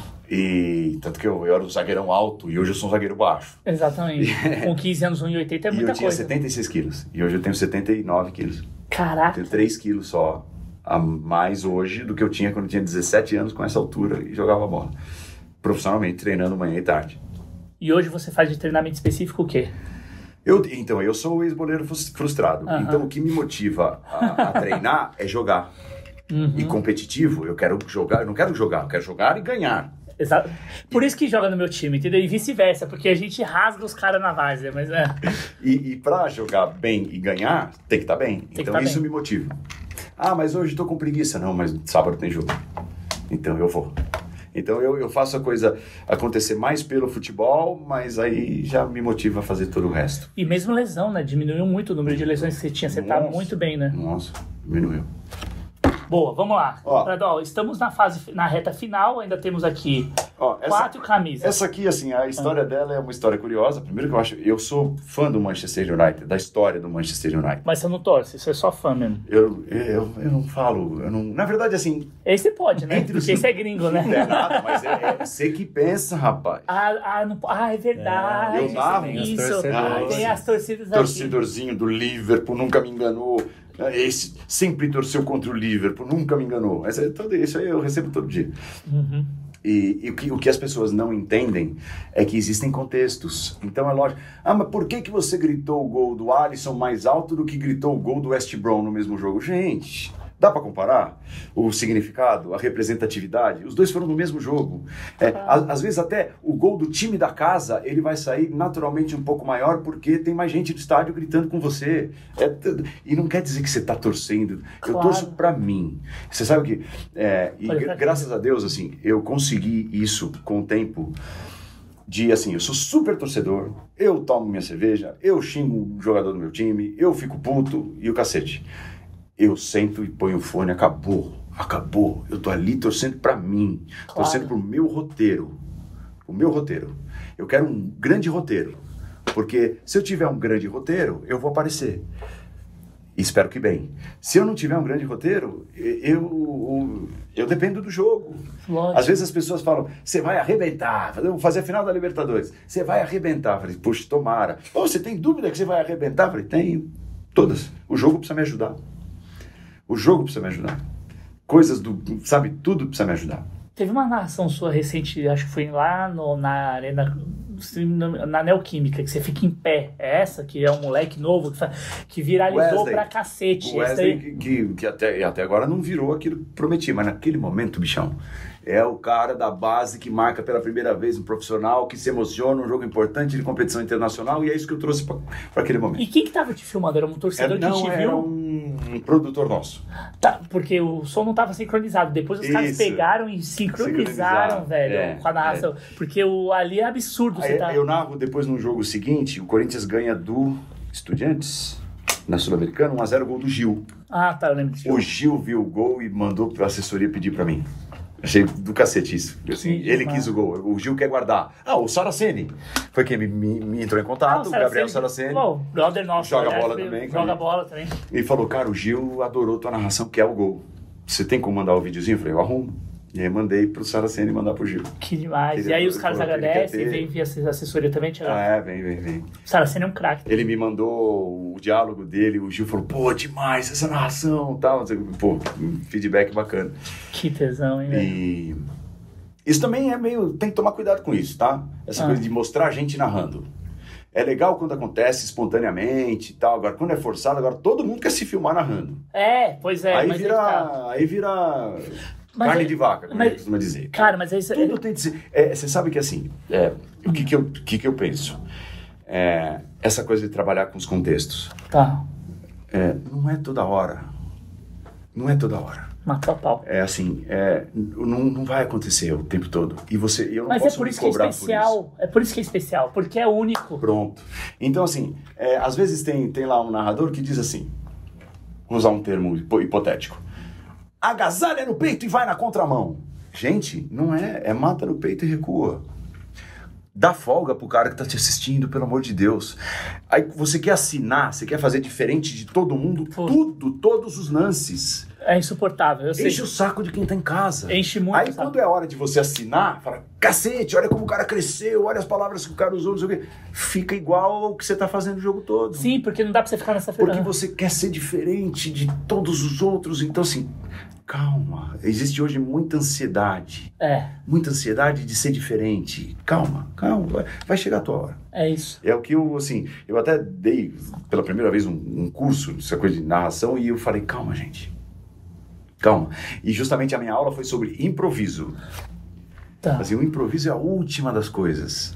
Se Exatamente. preocupe com isso, com isso, com isso, com isso, que é tudo técnica. Com isso, com isso, com isso, com isso, com isso, até a- daqui uns 10 anos você fala, porra, me veio o improviso. Veio, porque é experiência, é técnica, é você, você fazer direitinho feijão com arroz. E uma hora vem. É, Matou a pau. Não, e é legal o jeito que você faz. Por exemplo, tem, tem hora que você não tá assistindo o jogo. Tem hora que você liga a TV e vai fazer outra coisa e fica escutando o jogo. Exatamente. E aí, pô, na hora que você sente essa diferença na entonação da emoção, você fala, pô, é um lance de. Daí Isso, você vai lá pra perfeito, olhar. perfeito. Exato. O resto do jogo você, tipo. Vai gritar o jogo todo. Não, é, não Tem dá. hora que o cara fala um Lateral. negócio, você vai lá ver, a bola tá no, no intermediário, o cara tá tocando, recuando pro lateral, fala, pô, Isso. cadê Dá o folga pra quem tá em casa. Eu, quando vou narrar o jogo das 8 e meia da manhã, porque o inglês joga meio de meia, às Já vezes, acordei pra te ver também. Mas você acabou de acordar, por que, que eu vou berrar no teu ouvido? O meu tom do jogo das nove e meia da manhã vai ser diferente do tom do, do, do- do meio-dia. Porque você- o seu ouvido merece respeito às nove e meia da manhã. Você não- eu não posso sair gritando no teu ouvido às nove e meia da manhã, eu vou baixar um pouquinho o tom.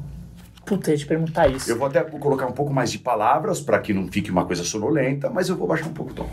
É, porque às vezes o cara Eu tá ligando. decisão. Ele tá ligando de manhã, né? Ele, ah, puta, lembrei. Botou pra Acabou despertar, tá acordar, dormindo, tá gente. deitado assistindo você. É, você tá naquela. Você tá Gritando na- no teu Naquela vibe ainda, tipo, Puta, isso foi muito interessante que você trouxe. meio on, meio off. Meio on, meio off. Exato, vou gritar no teu ouvido essa hora. O Silvio Santos tem isso, né? Eu ia te perguntar se você puxou isso do Silvio Santos. Você já viu? Ele eh, tem umas entrevistas de apresentadores, acho que é o Danilo Gentili falando dele.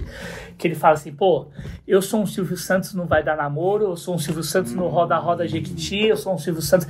Pra cada programa, eu sou um Silvio Santos. Olha que legal. E você é um narrador pra cada horário do É, dia. Isso, exato, tem que levar em consideração. No momento Isso. que o sol invade a nossa. Tá rodando ainda? Tá rodando. Não, tá tranquilo. A gente, a gente tá fazendo aqui da maneira mais. É, é isso. É.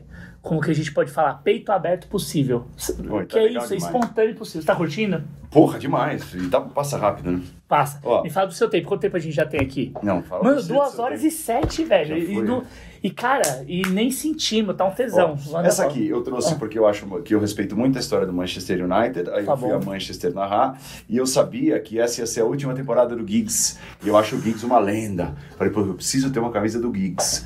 A última, a última temporada do Giggs, levei, gastei os tubos porque é tudo em libra, o cacete. E, Nessa e, o- época- E o dia que eu comprei essa camisa na loja do Manchester United, eu acho que eu me apaixonei tanto pela camisa que eu esqueci o meu cartão de crédito lá e tive de bloquear aquelas.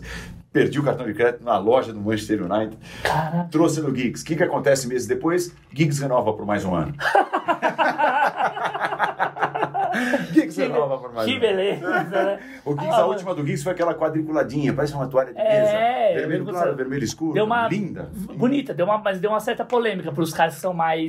É, Conservadores. conservadores e tal. Cara, não, olha o estado do pet. Que, olha É, isso esse aqui, aveludado. do- do É do que você gosta, ó, aveludado. Aqui É. a gente tem vários exemplos. Rosa negra, rosa negra. Rosa negra. rosa- Eu tava tentando lembrar se eu tinha essa camisa aqui da. Cara, olha esse friso aqui em, transfer, cara, com É. aplicação. O transfer é aveludado, mas ó, aqui. Desembarquei no Brasil, Giggs renova mais um ano.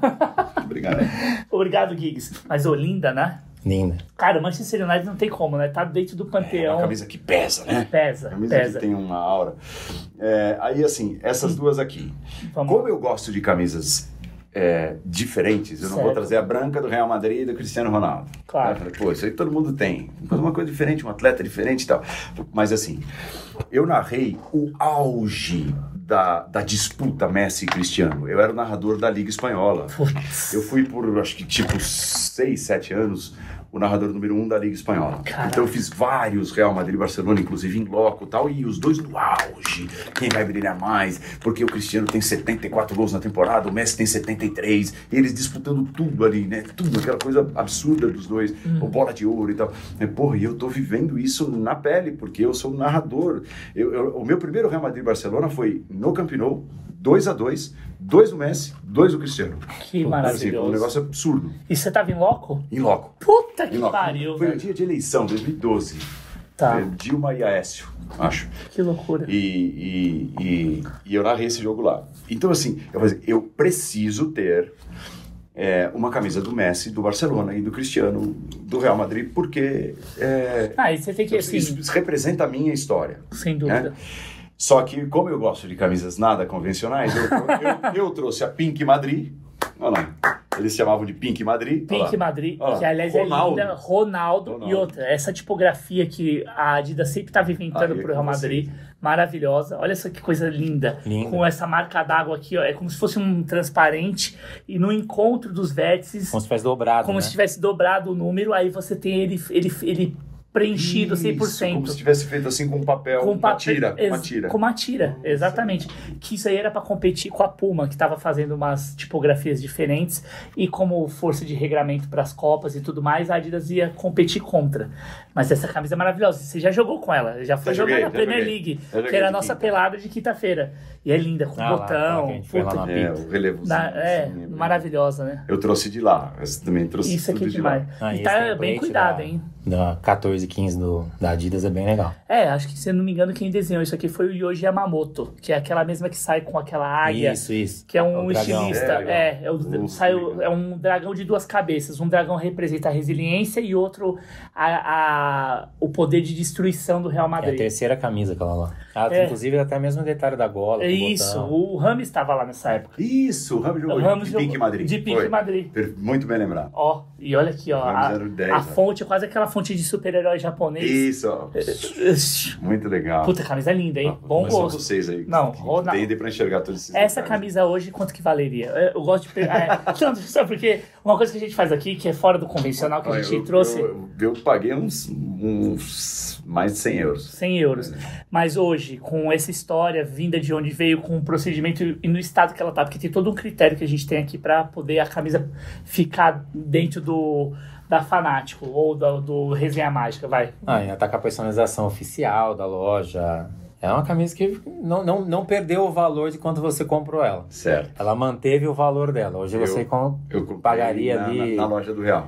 Facilmente ali pagaria ou venderia por uns 500, 400 reais tranquilamente. 500, 400 Não, pila. não perdeu o valor de uma camisa de 9 anos, manteve, manteve, Manteve o o valor. valor. Manteve Só o que- valor. Que carro que mantém o valor de 9 anos? Não, a não ser que seja nem- carro de colecionador. Só que eu tenho aqui uma polêmica, a do Messi é polêmica. Vamos eu lá. Foi a camisa mais criticada que eu já comprei na vida. Ah, é? Por Sim. quê? Pelos seus familiares? Não, só us- usando era motivo de crítica. Tá. Eu usei e eu já era criticado. Que é o Abadá do Barça. Abadá do Barça.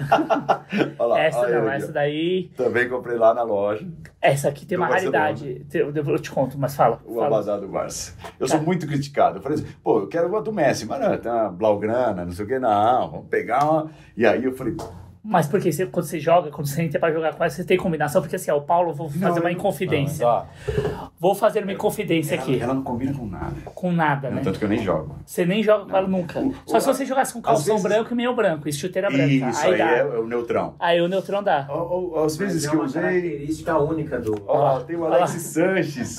Ah, muito boa, Vilela. Cara, É uma característica Uma do mais- Barça, essa coisa fugir um pouco do, do comum ali. ó. olha o que, que ele vai trazer pra gente. Você, viu, você falou, Olha Isso. ele é o oráculo também. Chamou, falou. Ah, Aí, ó.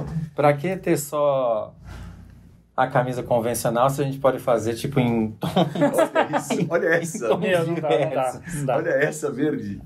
E olha Essa é aqui com verde limão, do Arthur. do Arthur. O Arthur que foi uma decepção, né? Foi, que pena esse cara. não né? virou, não Não virou, não virou. Deve estar pra voltar pro Brasil já já, né? Porque agora ele tá onde? Tá andando pela. É, é, foi Liverpool, agora ele saiu do Liverpool, que, sem jogar. Não sei onde foi. Esse é um desperdício. Deixa eu botar aqui do lado. Cara, é, ó, O vou Barcelona falar de gosta de Barcelona. fugir da, do convencional ali na terceira camisa. Deixa eu É, trazer pra é cá um a gente padrão do falar. clube. O Barcelona, o que que acontece? É uma cidade muito eclética, uma cidade artística, com- é cosmopolita, uma Perfeito. cidade boêmia. Perfeito. Eu, assim, eu ainda tenho planos de morar em Barcelona. É. Quem sabe a gente não faz o resenha mágica de lá. Pra mim é a melhor cidade da Europa, das que eu conheço. Conheço Tanto é que, assim, algumas. eu acho que uma, uma comparação grossa, mas que vale. Madrid é São Paulo, Barcelona é o Rio. É isso. É? Só, só que o Rio que deu certo. O Romário já falava. Barcelona- Sou eu que tô falando, não é você. Mas o, Barce... o, não, o Romário, que é carioca, fala isso. As Barcelona. Despojadas e tudo isso É que você isso. escreveu. Montanha, e, E cidade Madrid é e mais praia. mais sério, É. paulistano. Nós aqui somos mais. Trabalhamos o tempo todo, então. É, pá, pá, pá. Horário, trânsito, essas coisas assim, a gente se liga muito. né? É isso mesmo, é isso mesmo, é isso mesmo. E ele mesmo falava isso. E, cara, mas Barcelona, assim, cara, não tem como você não se apaixonar pela cidade. Você já foi pra lá várias vezes. Pô, É uma loucura. Lá, enfim, lá a bebida, tudo à à noite e tal. Mas essa aqui me chama atenção. Essa aqui é rara e, e vale bastante. Sabe por quê? E essa de manga longa, a mesma de manga longa do Alexis. Não, do Alexis Sanches é tem. absurda. Vou mostrar aqui também. Uma manga longa. que é absurda. Essa fonte aqui, o que, que acontece com Barcelona? Por ser uma cidade de arte do Gaudí, do Picasso, do Salvador Dali, enfim, surrealismo, movimentos artísticos importantes do século XX, século XIX. Essa tipografia aqui, eu estudei bastante na época, que foi o seguinte: foi feita por um estúdio chamado Vassava, que é um estúdio lá de Barcelona super famoso. E ela tem uma questão que o Barcelona sempre traz: as cores, nada, nada nenhuma é por acaso. Sempre tá puxando em cima da senheira, que é essa bandeira da Senheira, Catalunha, isso, que é a bandeira deles. Mas a fonte aqui, no caso, é uma fonte que faz alusão à Casa Batló, que é a casa que o Gaudí desenhou. Sim. E ali você tem as chaminés dessa casa Balató, que ela chama La Pedreira, o apelido, Tá. que é uma que ela representa os movimentos de resistência de invasão da cidade. E na senheira as chaminés são, são formadas por cabeças de elmos dos guerrilheiros é, catalães, dos guerreiros catalães. Então essas hastes pontudas da fonte, que ela faz essa curva orgânica, mas elas se remetem à lança, são as chaminés da, da pedreira do Gaudí. E eles encomendaram essa fonte especialmente para esse estúdio, que eles queriam criar uma fonte única e exclusiva que representasse a identidade da Catalunha e da, de Barcelona. Putz, Que legal. E a história vem disso, por isso que eles Que usam. legal. E essa camisa fez muito sucesso. Você vê assim, o, o- o quanto tá por trás de algo que a gente olha e fala assim, ah lá, ficou legal aquele númerozinho zero ali cortado. né? Exatamente. E tem toda uma representatividade. usou várias temporadas essa fonte. Usou muito, Até- ela virou- Até entrar aquele padrão da, da La Liga. que Isso. Daí, Eles quebraram. Mas eh, isso aqui virou referência, Olha que porque assim, você tem um regramento que você tem que seguir de largura para o nome, do eixo central, espaço para patrocínio. Então, como é que você encaixa tudo isso? Como você encaixa a narração, as informações? É a mesma coisa Tá visual. tudo aí. Tá tudo aqui. Que legal. E a história tá aqui. Então, eu tô voltando aqui para tua base. Muito eu vou bom. E, e a última foi só uma curiosidade, que uma coisa engraçada. polêmica é mais bonita a camisa, né? Polêmica, mas Polêmica. bonita. E a última é só uma coisa engraçada, que é uma camisa do Aston Villa, ó. E eu trouxe, o Aston Villa mudou o escudo recentemente também. Pois é. Redondo, Parecido, a turma... Deu uma treta isso aí, Tá parecendo do Chelsea. É, é. E, e por quê? É, eu fui a Birmingham fazer, trabalhar também. Não narrei lá. Tá. Mas o estádio é muito legal. O Aston Villa é um time muito histórico tal. Tem uma coisa que, inclusive, puxa, pro, entre aspas, pro meu lado, que é, numa das arquibancadas do Aston Villa, é, está escrito, assim, atrás do gol, é, em letras enormes, ah, as palavras usadas pelo narrador é, quando narrou o gol do Aston Villa contra o Bayern, que foi do título europeu em 82. Que então era como se fosse assim, é, jogada do lado direito, não sei quem toca para não sei quem, o cruzamento para a área e o desvio, sabe? Tá escrito assim, que é um gol tão histórico e a narração deve ter sido, deve ter ficado para sempre, que tá escrito no estádio do Aston Villa. É muito bacana. loucura. muito- Você tem essa têm- foto e eles tal? Tem. Eles têm um respeito pela história absurdo, né? Que, que nós precisamos aprender muito. ainda. Aprender a ter. E a camisa é linda, hein? Só que, é, então, eu falei, ah, vou levar uma camisa do Vila e tal. Eu era até mais gordinho, nem serviu direito, ficava feio. Ficava... Que ano que foi isso? Ah, não me lembro. Mas o, o, o que que acontece? Falei assim, vou levar de um cara. diferente, diferente, porque que eu, eu vou andar em, em São Paulo e, e as pessoas vão perguntar quem é esse cara, tal, não sei o quê. Mas era uma promessa, era um jogador que fazia gols importantes, era um- ele, ele virou mais promessa do que realidade. Quem será? Agbonahor. Gabriel Agbonahor. Só que o que, que acontece? O Aston Villa, ele comprou, ele, ele era um atacante forte, rápido e tal. Ah. Agbonahor. Agbonahor. Só que o que que acontece com essa a história disso aqui? Essa camisa foi É. caríssima na loja do Villa. Sem dúvida. Tipo 90 libras. Nossa, isso aí seria 600 reais Ah, hoje, né? só que o que que acontece? O que, que que é? O pijamão. Ah, pô, pijamão eu não quero. Pijamão sem número, sem nome. É. Pô, eu quero agbolahor. Só que, meu senhor, são sete libras cada letra. Falei, puta que pariu. Uma, duas, três, quatro, cinco, seis, sete, oito, nove, dez letras do nome do cara. Fora os números. Eu falei, porra, rapaz! Eu falei, quer saber? Tô aqui mesmo, manda um agbolahor aí. E a camisa ficou o dobro do preço por causa do nome que eu escolhi, pô. Né? Meu, os caras devem ter falado, deve ter virado histórico dentro da loja. É, eu falei, ninguém compra camisa do agbolahor porque Não. dobra o valor. É seis libras cada letra, cada... cada... Coitado do Agbonahor. Olha lá, agbolahor. Cara, é um absurdo de caro. Talvez- O transfer lá é caro Talvez tenha sido a camisa mais cara da minha vida por conta de agbolahor, porque o Aston Villa fazia questão de cobrar letrinha por letrinha. Você, então a gente vai dar uma missão. História maravilhosa pra encerrar, gênio. Olha só, a gente vai pegar você que tá aí, você vai ter que calcular com valores de hoje, convertidos, o quanto que seria a camisa Vai, mais a eu não sei- customização. Eu não sei, eu não sei exatamente. Não lembra? ser- a camisa deve ter sido um, um 90 libras. 90 libras, E cada letra umas 6 libras. 6 libras cada letra. Mais os números, que os números também Número- número, também. O número também. Também 6. Também 6.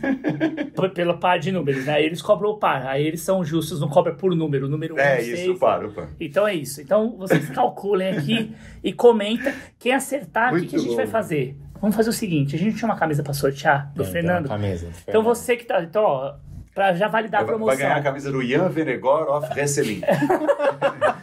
que é o, nome, é o nome mais longo da história do futebol. do futebol. E, e como é que eles faziam? Eles abreviavam, né? É, não, mas ele usava.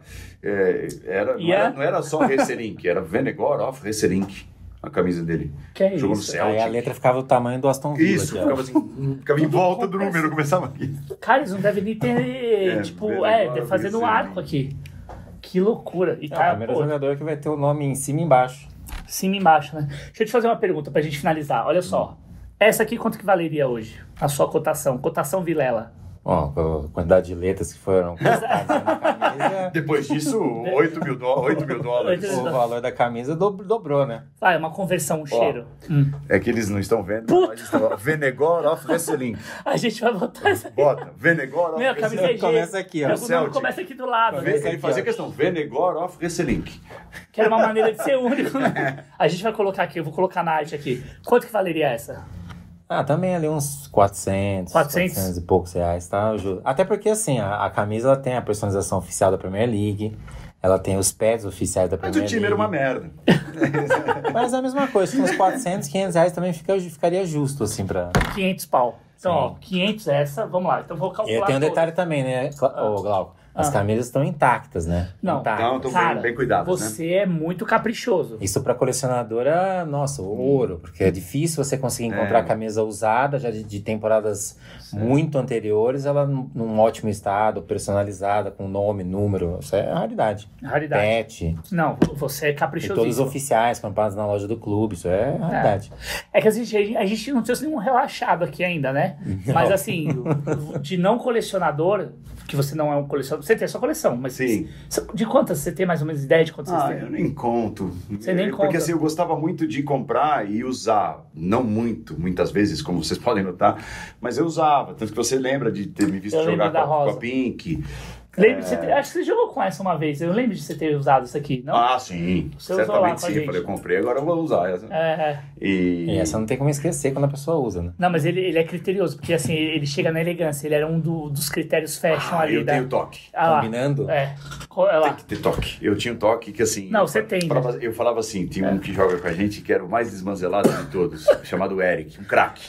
Gênio, mas É, gênio, joga, muito. E meio gordinho então. E o Eric vinha. de qualquer jeito. Ele vinha com uma camisa da ping-pong, sem manga. Sabe aquela manga que você corta com a tesoura? O ping-pong meio apagado, o ping-pong, aí ele botava um short azul claro, que parecia do Olympique de Marselha. Com short bolso, azul. com bolso, tá? Com bolso. E a meia marrom de um time que ele jogou na década de 90, É. não sei o quê. E a chuteira falava, cara, eu não vou conseguir tocar a bola pra você. Porque eu vou levantar, o meu olho vai doer. E assim, é sério, eu, eu tô falando sério. Vai ser difícil tocar a bola pra você. Tem um dress code pra jogar futebol. Nossa, Tem. eu sou muito chato, assim. Eu, eu tenho até umas manias, assim, até hoje, por exemplo, ne- é, eu uso o esparadrapo por fora da meia pra segurar Não, você a fazia caneleira. botinha. Eu lembro de você É, fazendo a botinha. interna. Mas por fora tem que ter uma, uma volta esparadrapo no tornozelo para segurar. Se eu não tenho aquilo e eu me olhar sem aquilo, às Já. vezes eu jogo sem caneleira, mas eu boto a voltinha. Eu boto a Que voltinha. Sabe? Umas coisas. Mas tem os rituais, malucas. né? Pra se sentir É, seguro e tudo isso, mais. isso. É um gênio. Ó, então assim, temos essa aqui, pra finalizar. 500 pau. Essa quanto? Também, tudo na mesma faixa. mais ou 500 menos a dessa mesma Messi, faixa. pô. Tá, Messi, então tá inteira. Então, ó, Aston Villa e Messi 500. Pô, essa aqui, né? essa, Essa aqui. não, essa Gil- daí é Gilberto raridade. jogou também. Essa com a assinatura do Gilberto, essa daí é coisa fina. Vai, um cheiro. Não, é 1.500, 2.000 reais uma camisa dessa, fácil. Então, ó, já subimos. Fácil. Já subimos o sarrafo. Fácil. Essa daqui, rara também, hein? Ó, logo Essa é antigo e tal. o final Wembley. É, todas É. são raras. É que a do Gilberto Silva, ela tem o diferencial de tecido dele e ter o autógrafo, né? Isso, então isso. acaba Ah, é verdade. valorizando. Mas as, as outras, acho que todas na, mais ou menos no mesmo, na mesma faixa. Na mesma ali. faixa? É. Então fechou. São todas, tipo, personalizadas, com pets, Sim. tanto da, da Premier League como da FA Cup. Então, e a personalização oficial sempre. Então, Essas são suas. todas ficam mais ou menos ali na mesma faixa. Mas Então- são lindas camisas, todas em perfeito estado, sensacional. Não, que. que, que Cuidado, né? Fique cuidado. cuidado. Bom que vocês gostaram. Porque o legal é que eu falei, eu, eu preciso levar camisas que tenham alguma, alguma história. Mas é E, isso. Né, que, que boa de ser contada. Não, e história saborosa. Mas, cara, Sim, que delícia. Eu jamais, eu, eu jamais fiz isso em qualquer lugar. E Pô. jamais farei de novo. Então, assim, pô, é do cacete tá aqui. Que honra, até porque por enquanto somos- nós somos os únicos. Então, mas honra. Não, mas é legal honra. demais esse mote. Pô. Essa conversa com, com trazendo as, as camisas. E flui, né? A gente fica à vontade. Além da relação que a gente já tem, É. meu, olha isso, 2 horas e 26. A gente, porque antes a gente não fazia isso, sabia? Era tipo uma hora e meia, uma hora e vinte e tal. Mas a gente também foi desenvolvendo a embocadura. A gente vai pegando a manha. Sempre, assim, o eu narrador sou. fala pra cacete. Não, eu falo pra caramba também, né? Mas você fala pouco até pra um narrador. Mas assim, da Eu minha. faço equilíbrio aqui que fala pouco. Ele, ele faz o. Ele, mas assim, você vê que ele é Senão assertivo. ficava ele traz quatro o... horas ali. Não, o Não, programa. ficava. Não, bom demais. Mas, Paulo, queria, pô, que bom que você gostou. Receber um cara da muito. tua qualidade aqui pra nós, assim, nesse começo de projeto que a gente acredita muito. Hoje ainda tá gravado, mas em breve a gente vai estar no ao vivo. As marcas Volto, estão volto chegando. ao vivo, se for convidado, hein? Você vai ser o primeiro convidado do ao vivo. Oh, eu quero. Fechou? Fechou. Então já tá marcado, porque assim, estamos com o Stanley já, estamos com a Puma, além da Fanático, que é o empreendimento aqui do Fábio, tem a Infinity Magic, que eu esqueci de mencionar, que é um parceiraço nosso e tá com a gente também dessa, dessa empreitada. Então assim, resenha mágica, meus caros, só depende de você. Você vê esse conteúdo estrepitoso, você tem que fazer o quê? Sentar o dedo no like, tocar a sinetinha, aquela sinetinha que vale, né? todas valem, mas toca a sinetinha pra você saber sempre que tiver vídeo novo. Comenta. Comenta. Palpita. Palpita, Fala mal. fala mal e manda aqui o preço da camisa do Paulo hoje atualizada que você viu aí, customizada. Nós vamos sortear uma camisa do São Paulo em breve para você. Pra quem chegar no, no valor mais aproximado, né? O valor mais aproximado. Isso. Você, meu caro Vilela, gênio, gentleman, considerações finais, quiser fazer uma pergunta pro Não, Paulo. foi um pra gente prazerzaço Meu, meu. recebê-lo aqui. As perguntas eu já fiz todas que eu já tive curiosidade, sem perguntar qual foi o seu jogo mais marcante, o seu gol mais Ah. especial. encerrar. Um mais especial. Mas, pô, foi um prazer. Pô, prazer É, o papo foi maravilhoso. Obrigado gostaram. pela generosidade de ter trazido todas as camisas, ter trazido suas histórias e ter Ó, compartilhado elas com a gente. quem não viu nos bastidores, ah, então vamos lá. Hum. Já que, eu- já que eu, eu virei no ao vivo, Boa. eu vou trazer o sacão do meu pai. Boa. Eu Boa. vou, o sacão do meu, meu pai. É isso. Pra quem não, não viu nos bastidores, eu, eu Não. sou primo indireto do Marcão, Tá. Faleceu o Marcão, acho que há dois anos, mais ou menos. Ah, tá. Eu vou botar aqui a foto dele. Ele foi centroavante do São Paulo. Década de início- que, 80? Década de 80. Início Tá. da- jogou no São Caetano no início, em 91, 92. Era Marcão e Serginho Chulapa, dois negros de dois metros de altura. o- O Caramba. ataque do São Caetano. É, Marcão, Serginho Chulapa, tinha um outro chamado Valbert, o aquele Paulinho Kobayashi. Pô, Eram- Kobayashi. Eram jogadores desse São Caetano. O Eliberto, em fim de carreira, que Eliberto. jogou no São Paulo, craque do São Paulo. E todos eles jogavam no São Caetano nessa época. E o Marcão é, tinha uma afinidade muito grande com meu pai. Meu pai é louco por futebol, sempre foi. E o Marcão jogava pelo São Paulo, né? E trocava as camisas, aquele hábito de, de, de pós-jogo, e dava muitas delas de presente para meu pai. Então meu pai tem todas elas num saco grande, e eu, garotinho, olhava para aquelas camisas, queria usar, aquele meu pai era tipo o tio Patinhas, que guarda o dinheiro dentro do colchão e não deixava. Aham. Ah, o quê, vai usar, vai estragar, vai manchar, vai derrubar, não sei o quê. Eu acabava que não usava. Ficava ali só pra ele olhar, admirar. Mas é um, é um, é um material que o, o Vilela vai ficar de olhos arregalados. Então vocês não e vai... eu vou trazer o saco do meu pai, Você vai trazer o saco do seu pai. saco do seu bigode. Nós vamos abrir o saco do seu Vamos, pai ao aqui, vivo. Eu, eu não ao vou nem, eu, não vou nem, eu não vou nem abrir antes. Fechado. Tá bom? Sem arara, do, sem jei- nada. Do Sem jeitinho arara. que tá lá no armário da, da casa da minha mãe, da dona Selma, eu vou trazer. Então tá combinado. É o Compromisso compromisso. assumido. Cara, É legal. Paulão, Pô, sem Obrigado palavras. pela não oportunidade. tem como agradecer a tua amizade, Não. teu carinho, tua generosidade com a gente. Super importante. Então, ó, vocês viram a qualidade. Resenha Mágica, o seu podcast sobre histórias do futebol, onde a camisa é o meio. Bate do Mago, até o próximo vídeo. Tamo junto, tchau. Tchau.